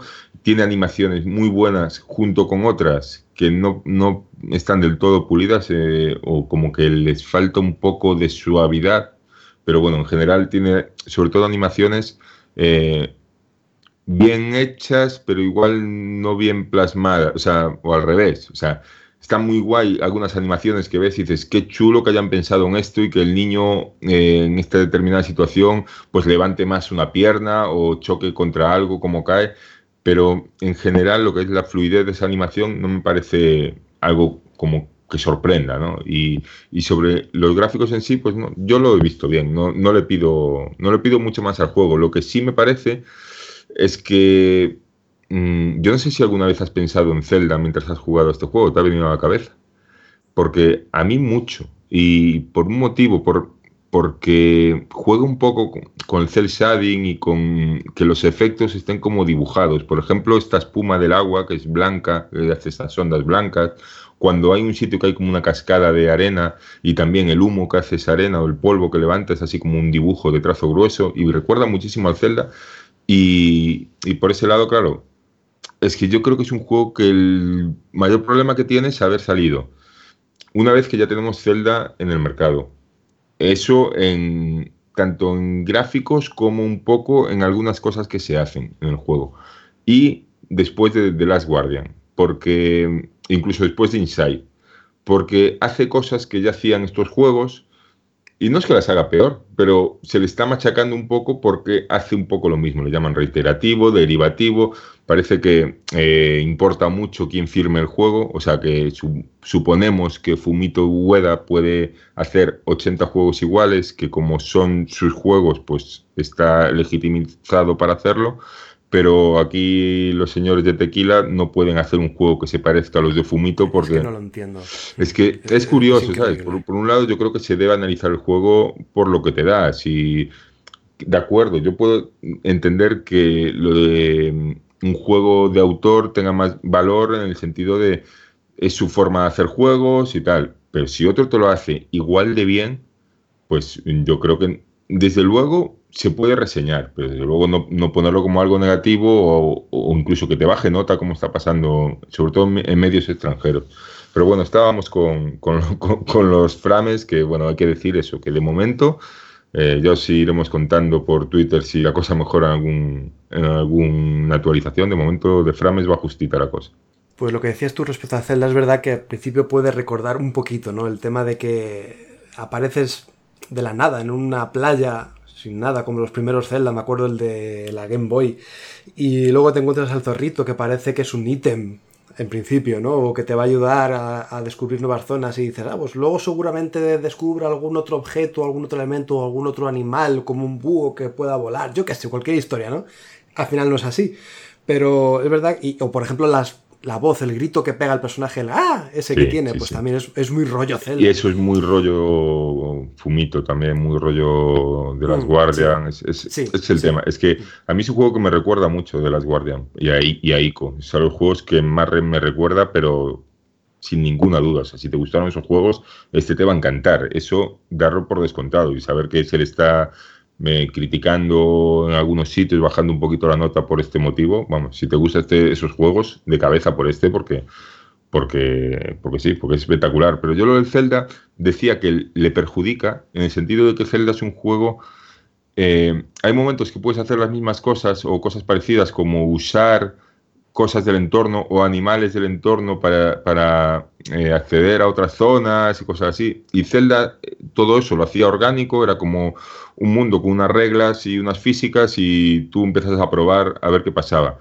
Y aquí no, aquí son puzzles eh, muy cerrados. Yo no he visto ningún puzzle aquí que pueda romper. En plan, ningún puzzle que tenga que hacer una cosa para abrir una pared y que resulta que pueda ir por otro lado o pueda engañar a la, puede engañar poniendo otro objeto en un punto determinado que active un mecanismo.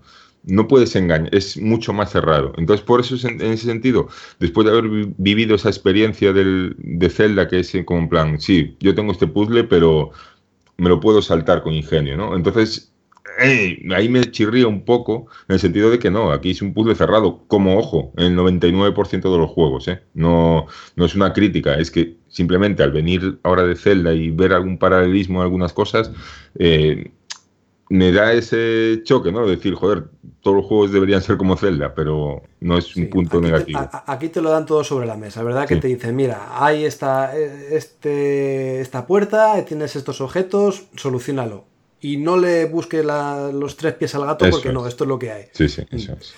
De todas formas, yo no sé si los puzzles es una parte transitoria de la historia o es una parte fundamental. Quiero decir, yo no sé si lo bonito del juego de Rhyme es contemplar las escenas o lo que sucede entre puzzle y puzzle más que el propio puzzle en sí. Eh, es una experiencia rara la que tengo yo, como que disfruto más eso, eh, dando los paseitos, viendo los paisajes, eh, descubriendo la historia, esa historia tan rara, por cierto, que tampoco te dicen nada, lo tienes que descubrir por ti mismo y no vamos a decir nada, pero mm, me, me gustan más esos momentos de descubrir el personaje, de esos, esas pequeñas mini secuencias donde te quieren contar algo de lo que todavía no tienes ni puñetera idea, más que el propio puzzle en sí, que como estás diciendo o como estoy diciendo, no son tampoco nada del otro mundo. No, eh, los puzzles son sencillos, son cosas sencillas, como pasaba en Ico y en The Last Guardian, sin más lejos, o en Inside, que algunos puzzles a mí me recuerdan un poco a Inside también.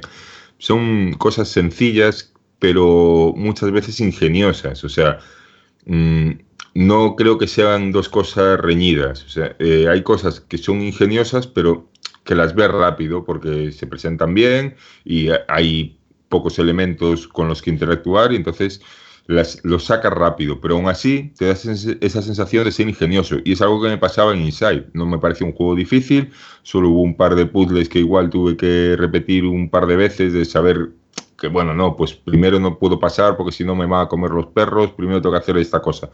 Pero eh, me parecía ingenioso y en este me pasa lo mismo. Me parecen puzzles que tienen su ingenio, que tienen su que dan una satisfacción al jugador, aunque al jugador no le resulten difícil. Y eso para mí no es fácil de hacer y lo hace bastante bien. Y como dices, eh, la historia se va contando mm, o no se va, se va contando como de forma muy ligera. Ya no solo las escenas que van sucediendo, sino pinturas que te vas encontrando, los coleccionables que encuentras también, que mm, te, van dando pistas de lo que está pasando o de lo, de lo que ha pasado, ¿no? Un, coleccionable que igual es un, una imagen y, tú ves lo que pasa en esa imagen y te da que pensar y luego ves otra imagen pintada en una pared. En ese sentido es un juego, parece que lo tienen pensado bastante bien y muy bien, digamos, al milímetro en, eso. Y... De hecho, Tequila Wars ha dicho que mm, que necesitamos una segunda vuelta. O sea, si queremos entender el juego y queremos caer en cosas que en la primera vuelta pues no nos hemos dado cuenta o no nos hemos percatado, que, es que requiere una, segunda pasada para esos pequeños detalles ya decir, ah, mira, pues es por esto, pues por lo otro.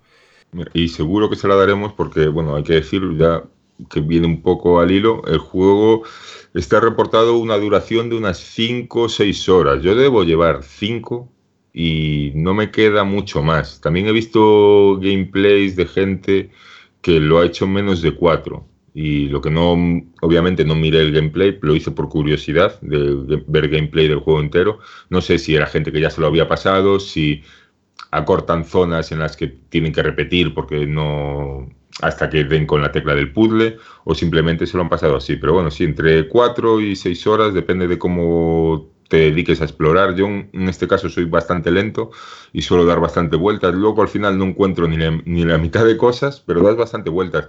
Y, y, en eso, en la construcción del mapa, también está chulo porque aunque te lleva de la mano y realmente solo hay un camino que seguir, hay zonas que se abre más y tal, eh, hay salas en las que no hay nada, o bueno, igual tú no ves nada, o, y es eso, hay zonas que dices, ¿tú para qué hacen esto si aquí no hay nada? Pues está bien, yo creo que es un mundo eh, que quieren dar la sensación de ser más, real, más realista, escapar un poco de lo que es un juego, ¿no? Que, que, te vaya a llevar siempre, que solo puedas ir por donde tienes que ir. Pues no, hay alguna sala que está vacía, eh, hay algún sitio al que puedes llegar de dos maneras y no es que por una vayas a encontrar un coleccionable y por otro a otro, simplemente puedes elegir si vas por unas rocas o vas por un puente. Y me parece curioso y me da una sensación buena al juego. eso, eso, esas cosas me gustan. No, no es algo importante, pero a la hora de hacer el global del juego, la sensación sí que me gusta eso. Disfraza, engaña al jugador. Parece. Eh, no te la sensación de estar acotado en un juego lineal ni mucho menos, ¿no? Como te propone toda esa isla o todo un desierto, por así decirlo. Me pasó en Firewatch también, que hay zonas, hay muchas veces que puedes ir por varios sitios, que da igual que vayas por un sitio o por otro, pero te da una sensación de falsa libertad aunque estés en un pasillo y al final mm, al final si te hacen tener la ilusión de que estás en un mundo abierto o más abierto pues ¿para qué te lo van a dar realmente el mundo si, si ya tienes la ilusión y no te hace falta el mundo para nada? En ese sentido es a lo que me refería. Y luego, que no hemos comentado nada y me parece un tema fundamental y esencial, es el apartado sonoro. Me parece increíble el trabajazo que se ha puesto ahí en juego, cómo la música te pone en situación perfectamente de lo que está pasando en pantalla y cómo cambia, ¿no? Eh, me he dado cuenta en un par de situaciones que en la, dependiendo, en la que dependiendo hacia dónde vayas o, cómo se desenvuelva la acción, la música cambia, cambia de sintonía, cambia de énfasis y eso, joder, hace mucho. Es que un título así, tener un buen apartado sonoro con esas piezas hechas a piano o, con violín de tal, es que pegan muy bien, casan muy bien con el juego. Eh, sí, eh, realmente la música es espectacular y eso que dices tú es lo que yo más resaltaría, cómo enlaza también los distintos cortes o que no te, no te das cuenta ni que son cortes distintos, en el sentido de que estás con la música, digamos, base de la, la zona en la que estés y está transcurriendo mucho violín y de repente subes a un sitio y sube esa intensidad como, como si realmente estuviera una orquesta tocando y dijera, ah, ahora subiste, ahora te voy a... Ahora, ahora, sí. Y, realmente sabes que son dos tracks distintos, pero cómo lo consigue hacer y que es que te parece increíble. Parece el típico juego que esté scripteado, que solo puedas llegar ahí en ese momento, pero no, es que puedes llegar cuando quieras, que te va a, enlazar ese subidón perfectamente. Eso es lo mejor que tiene.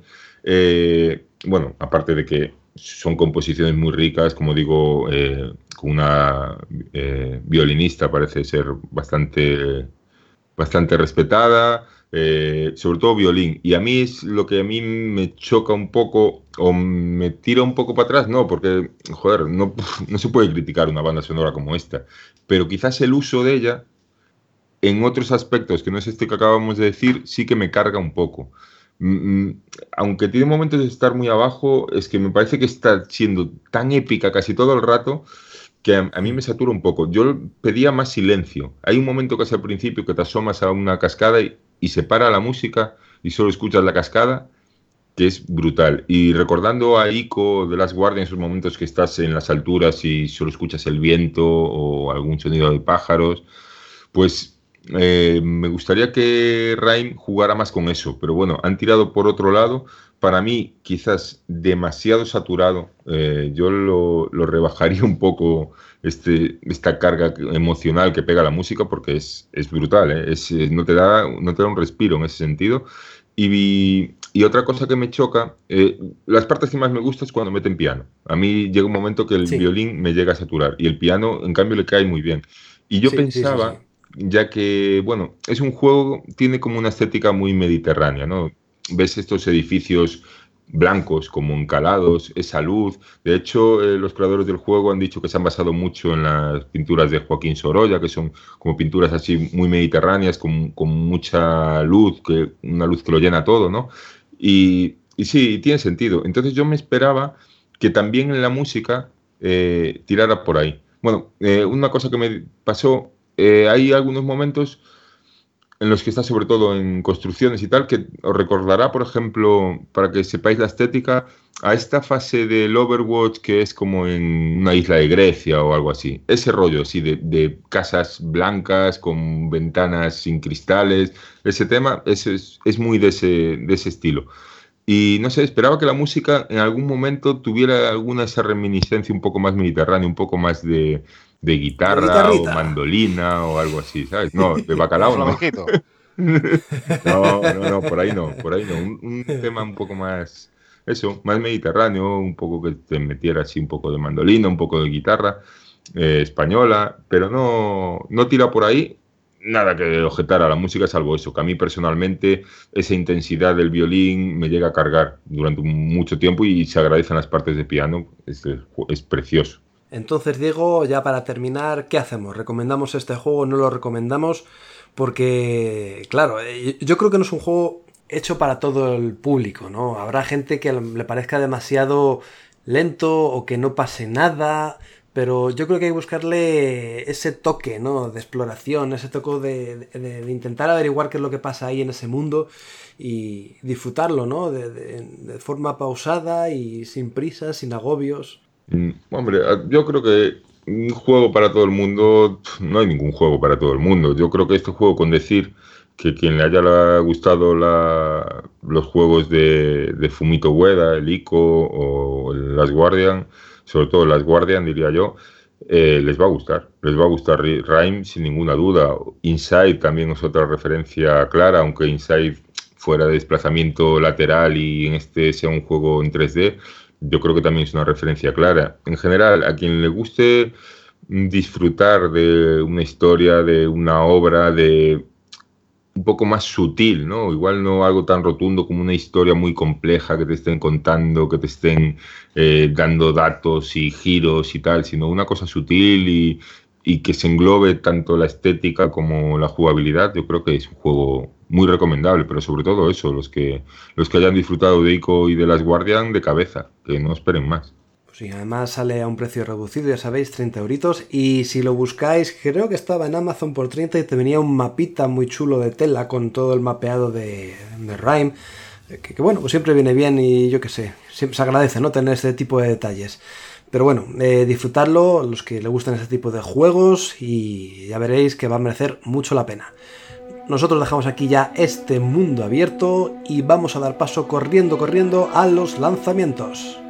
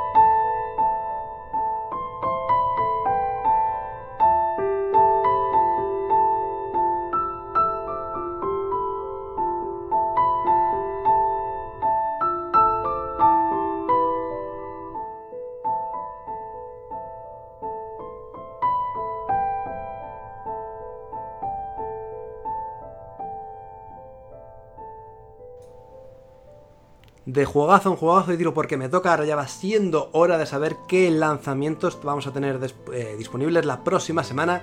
De ahí tenemos al original, al único, al innombrable Filmax que nos va a decir a ver qué podemos echar el guante esta semana. Adelante. bueno, vamos ahí con la sección para repasar los lanzamientos del 29 de mayo al 4 de junio. Y aquí hay mucho también en la cartera. O sea, preparaos porque van a pedir vuestros dineros, pero a base de Viena y, DLCs.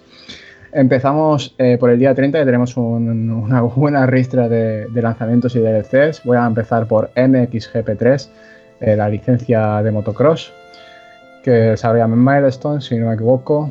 Luego seguimos con Locks, Quest, un título Tower Defense que ya ha analizado Mario para la, para la página. Seguimos con Victor Brand, y también tenemos un título de terror para el mismo día 30, seguimos en el, mismo, en el mismo día 30, que es Perception. Y ahora empezamos con la lista de DLCs, que es The Walking Dead, A New Frontier, episodio 5 From the Wallows. Recordar que este, si no, corrígeme Mario, es el último de, la tercera temporada. Sí, el último. Y seguimos con Tom Clancy's Ghost Recon Wildlands, Fallen Ghost, el siguiente DLC para el, el título de sigilo de Ubisoft. Y acabamos el día 30 con otro DLC para Mafia 3, que es Mafia 3 Stones on Tornet. Creo que ya el tercer DLC que recibe Mafia 3 y que será gratuito para todos aquellos que tengan el pase de temporada. Continuamos con los lanzamientos, saltamos al día 31, que tenemos una serie de arcades que es Tokyo 42. darle un vistazo porque la verdad que promete bastante. Seguimos con Dragon Bros y acabamos con Fea de Awakening. Luego, quizás el título más importante de la semana, eh, lo tenemos el viernes día 2, que es Tekken 7. Como todos sabéis, el simulador de, lucha de, de Namco Bandai.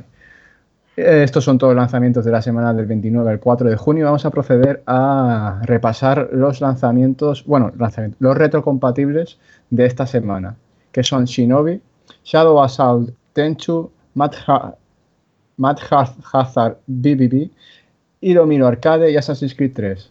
Perfecto, pues mucho juego ahí gastaron nuestros cuartos, ya sea reciente, ya sea retrocompatible, lo que queráis, pero bueno, ahí tenemos mucha variedad, que es lo que nos gusta. Yo le doy bien, mi pues- dinero a Tekken. Ah, ya, ya, con eso Le ya contaba. ¿eh? Toma mi dinero, mía, le digo yo. Toma mi dinero. Es que no os cansáis de estos juegos, joder. Qué mentiroso. En fin.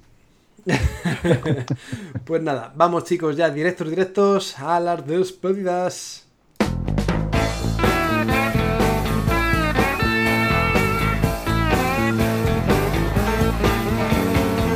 Can you tell me, tell me, friend, just exactly where I've been? Is that so much to ask?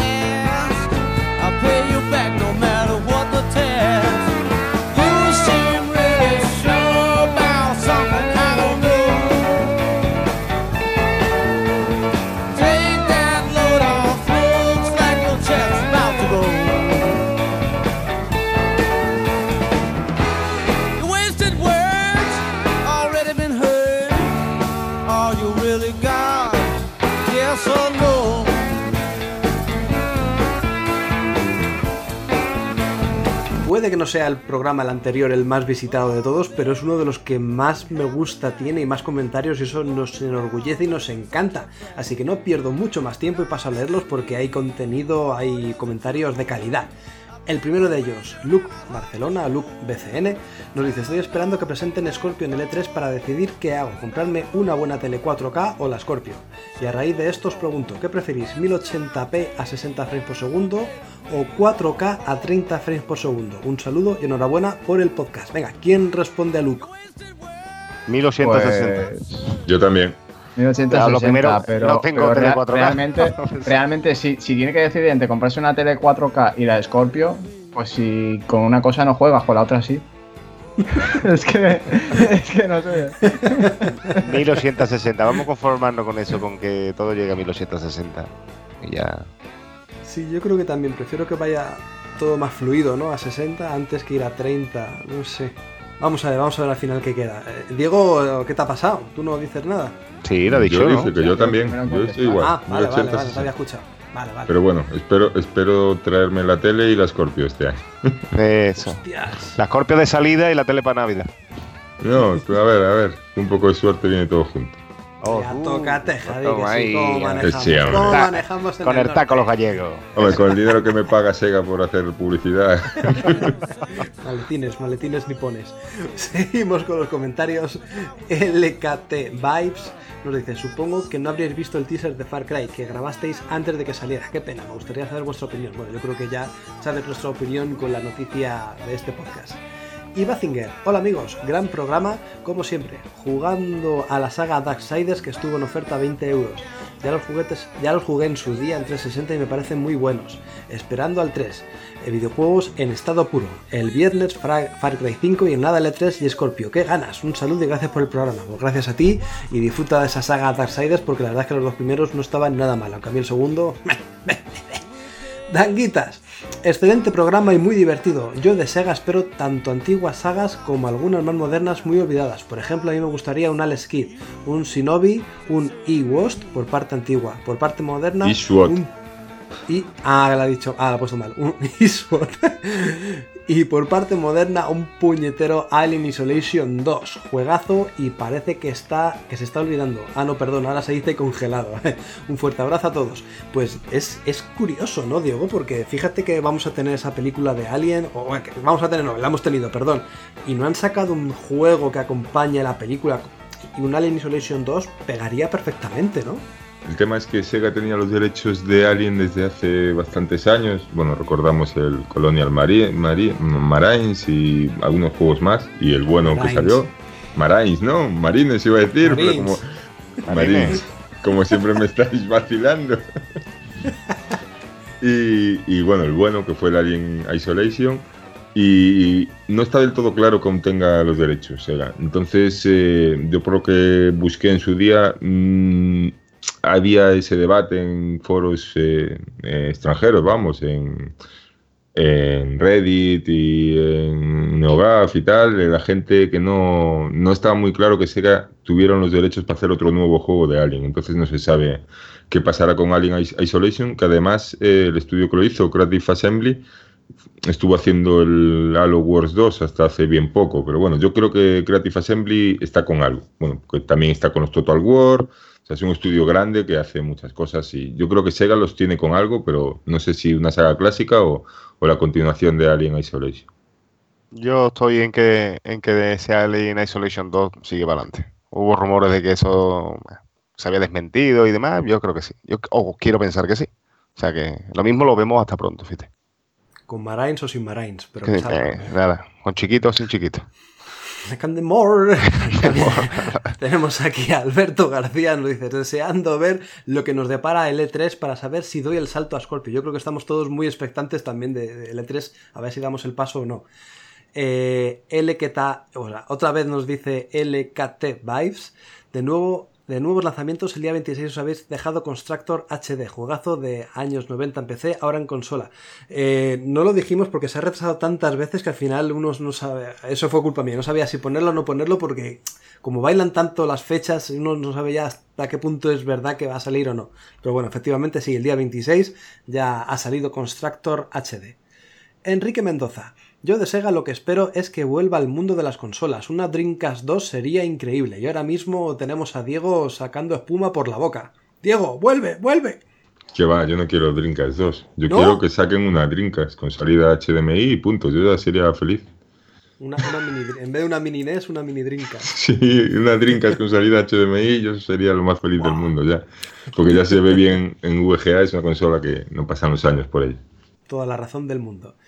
Rafael Salcedo, igual que Enrique, yo espero de Sega que alguna vez vuelva el hardware con una Dreamcast 2 o algo así, por soñar.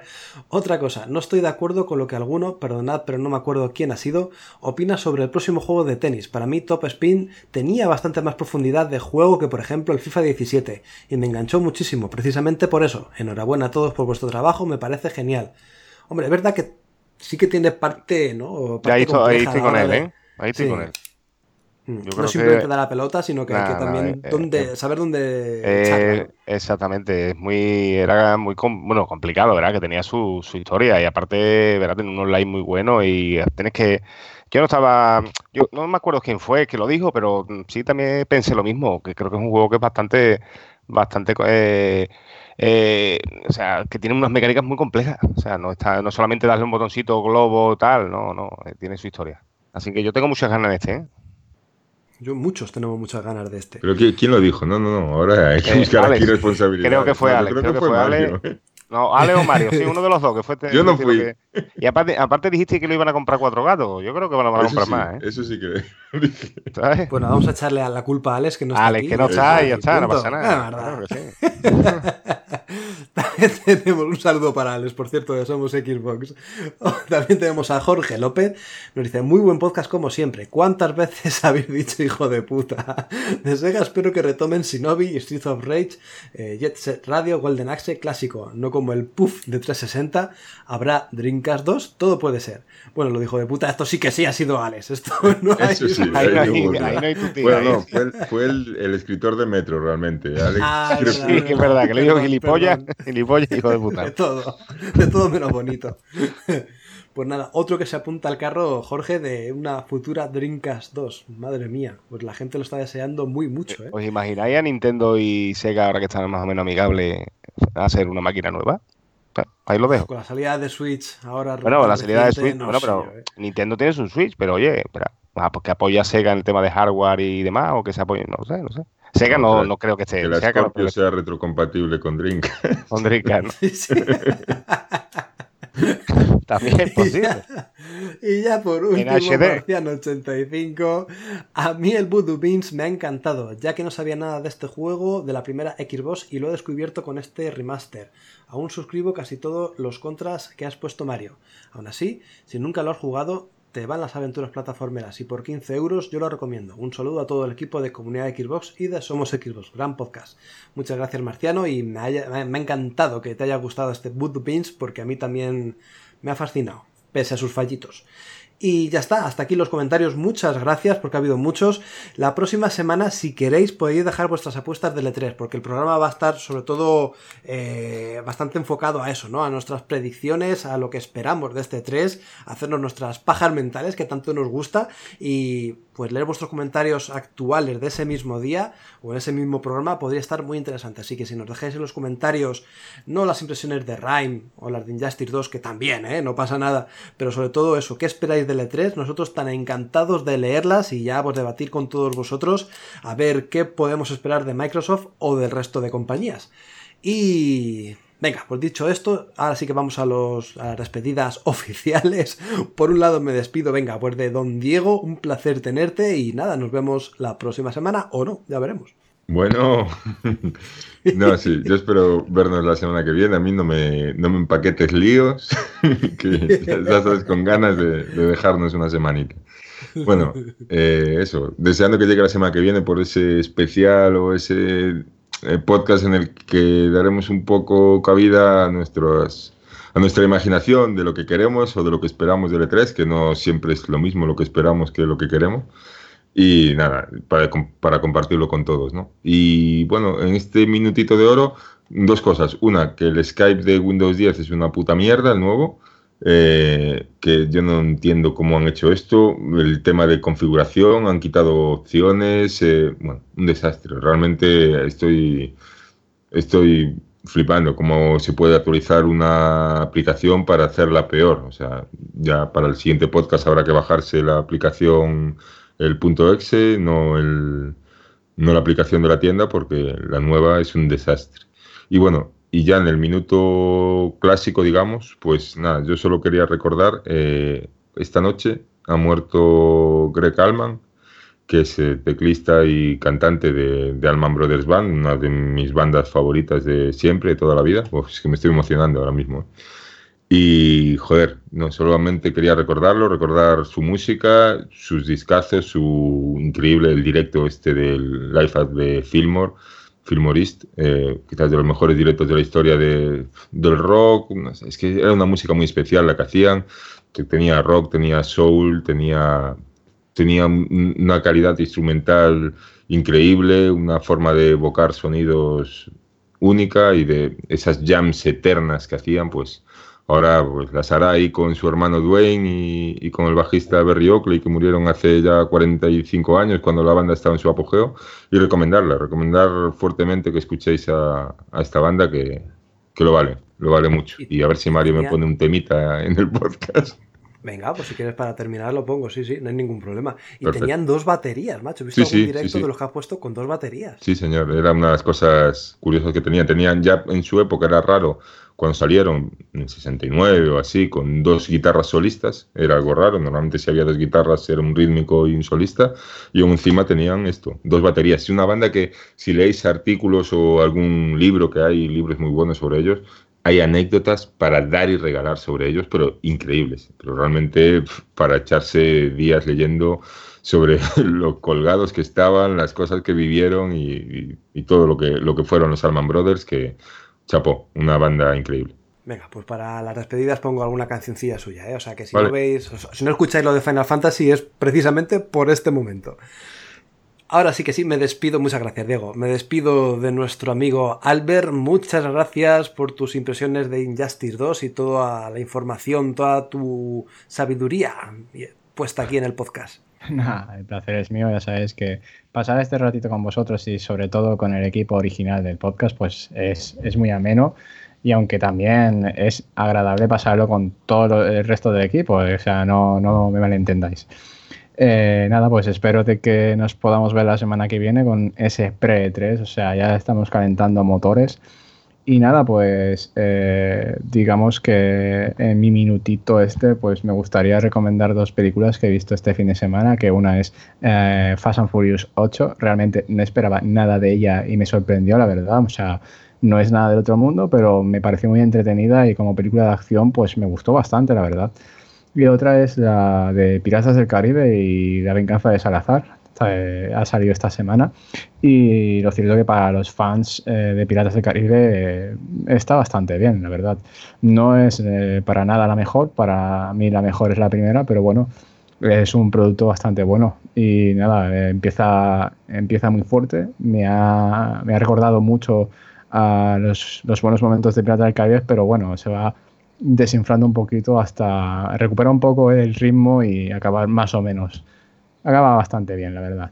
Y nada, pues nos vemos la próxima semana y esto ha sido todo por mi parte. Un saludo. Perfecto, pues un saludo enorme. Y ahora ya pasamos al último de la fila, nuestro amigo Marvoz. Un placer tenerte por aquí, por estos lares. Pues nada, pues el placer es, mío, Mario. Y, igual que todos los, todas las semanas, todos los fines de semana esos que grabamos, que nos lo pasamos genial. Eh, los oyentes cada vez tienen más feeling con nosotros. Y, y la verdad, al fin y al cabo, pues pues nos hace pasar ratitos agradables, ¿no? Antes y después de, grabar. Y nada, pues lo que dije al principio de, que no estaba nervioso para el E3 era una coña que no me salió tampoco muy bien, porque sí, sí que, sí que estoy bastante, bastante expectante, ¿no? Con muchas ganas de que, de que llegue, de ver qué es lo que presenta Microsoft, eh, el resto de compañías que al fin y al cabo se presentan allí, que, eso es lo bonito, ¿no? De, del E3, ¿no? Y bueno, como recomendación, eh, recomendamos juegos, ¿no? Y, demás, siempre aquí, cuando los analizamos y eso, y a mí siempre me gusta recomendar o bien cine, o, sea, alguna serie o tal. Y hace poco vi The Knife Off, es una serie de la HBO, eh, es una miniserie, consta de ocho capítulos, y la recomiendo fuerte, pero fuertemente. O sea, es una serie mm, eh, que está muy bien hecha, o sea, tiene nada más que la entradilla, el, principio te vas a dar cuenta de que es una serie de gran calidad, eh, con John Turturro, que es el, este actor que trabaja en, aparte de Transformers, tiene varias películas, ¿no? Pero hace un papel, joder, que es que no lo había visto yo ese tío eh, haciendo ese papel de abogado tan, tan bien hecho. Y bueno, si os, gustan las series cortitas y con una trama sin de, abogados, abogados y, demás historias, echarle un ojo que, es muy buena. Y bueno, la próxima semana espero que estar por aquí, que, que hablaremos del E3 y, nada, hasta la próxima semana. Un saludito. Perfecto, pues un saludo para ti, Marvoz, y ya hablaremos de lo que va a dar de sí o lo que dará de sí esta feria de ferias. Y nada, me despido yo, Marite 900. Voy a recomendar, lo ha dicho antes Albert y, y lo suscribo, bueno, y ya lo recuerdo. He analizado Locks Quest, este juego antiguo de la, de la, Nintendo DS que salió en el 2008, un Tower Defense bastante particular porque aparte de poner nuestras torretas, muros, defensas, trampas, todo esto típico de los Tower Defense, también manejaremos a nuestro personaje. Entonces, mientras los enemigos están atacando, nosotros podemos o bien distraer a estos mecha soldados, como se llaman, eh, para que no ataquen nuestro punto débil, o bien reparar nuestras estructuras, o bien eliminar al enemigo porque sí. Está chulo. Eh, lo único, lo único que no me ha gustado del todo es que se nota que es un juego hecho o creado para la Nintendo DS, es decir, con un control táctil, con el típico lapicillo que tenía la DS, supongo que va mejor que con mando o con ratón si lo jugamos en Steam, con ordenador, total, que no lo dejéis pasar. Si os gusta Star Wars Defense porque va a tener una historia bastante curiosilla, no está mal, no es poner fases por poner, ni mucho menos, y puede entretener a los amigos de este tipo de género, uno de los más aclamados de la consola de Nintendo DS allá en su tiempo y bueno, pues ahora vuelve con esta remasterización, con pequeñas mejoras, nuevo contenido y que puede gustar, ya digo, a la gente que, ame o que le guste eh, los juegos Tower Defense. Un 75 le he dado. y nada más, hasta aquí en análisis, como veis, bastante curioso, completito. Si todo va bien, nos vemos la próxima semana. Chao, chao. Oye, este skip nuevo es una puta mierda, ¿eh? Y es que Bing, como todos sabéis, eh, es una aplicación que se introduzco, introdució con. Introduzco con. Eh, joder, que me he quedado pillado. El primero, y para Xbox 360, Assassin's Creed 3 y Dragon Age Origins. Además, eh, se aporta el DLC del multijugador del. Phantom. ¿Qué coño pasa hoy, tío? Me cago en mi Venga, va, empieza otra Sí vez. sabía yo. Es que lo sabía. Escucha, toma farsa 2. Fantasmas de polvo. Es que lo sabía. co- Voy ahora, ¿eh? Venga, eh, pues eh, BIM eh, se introduzco eh, otra vez, tío. Me cago en su puta madre. Introdujo Bing. Se, Introdujo. Bing se introdujo. Introdúcemela, Bing. Introdúcemela.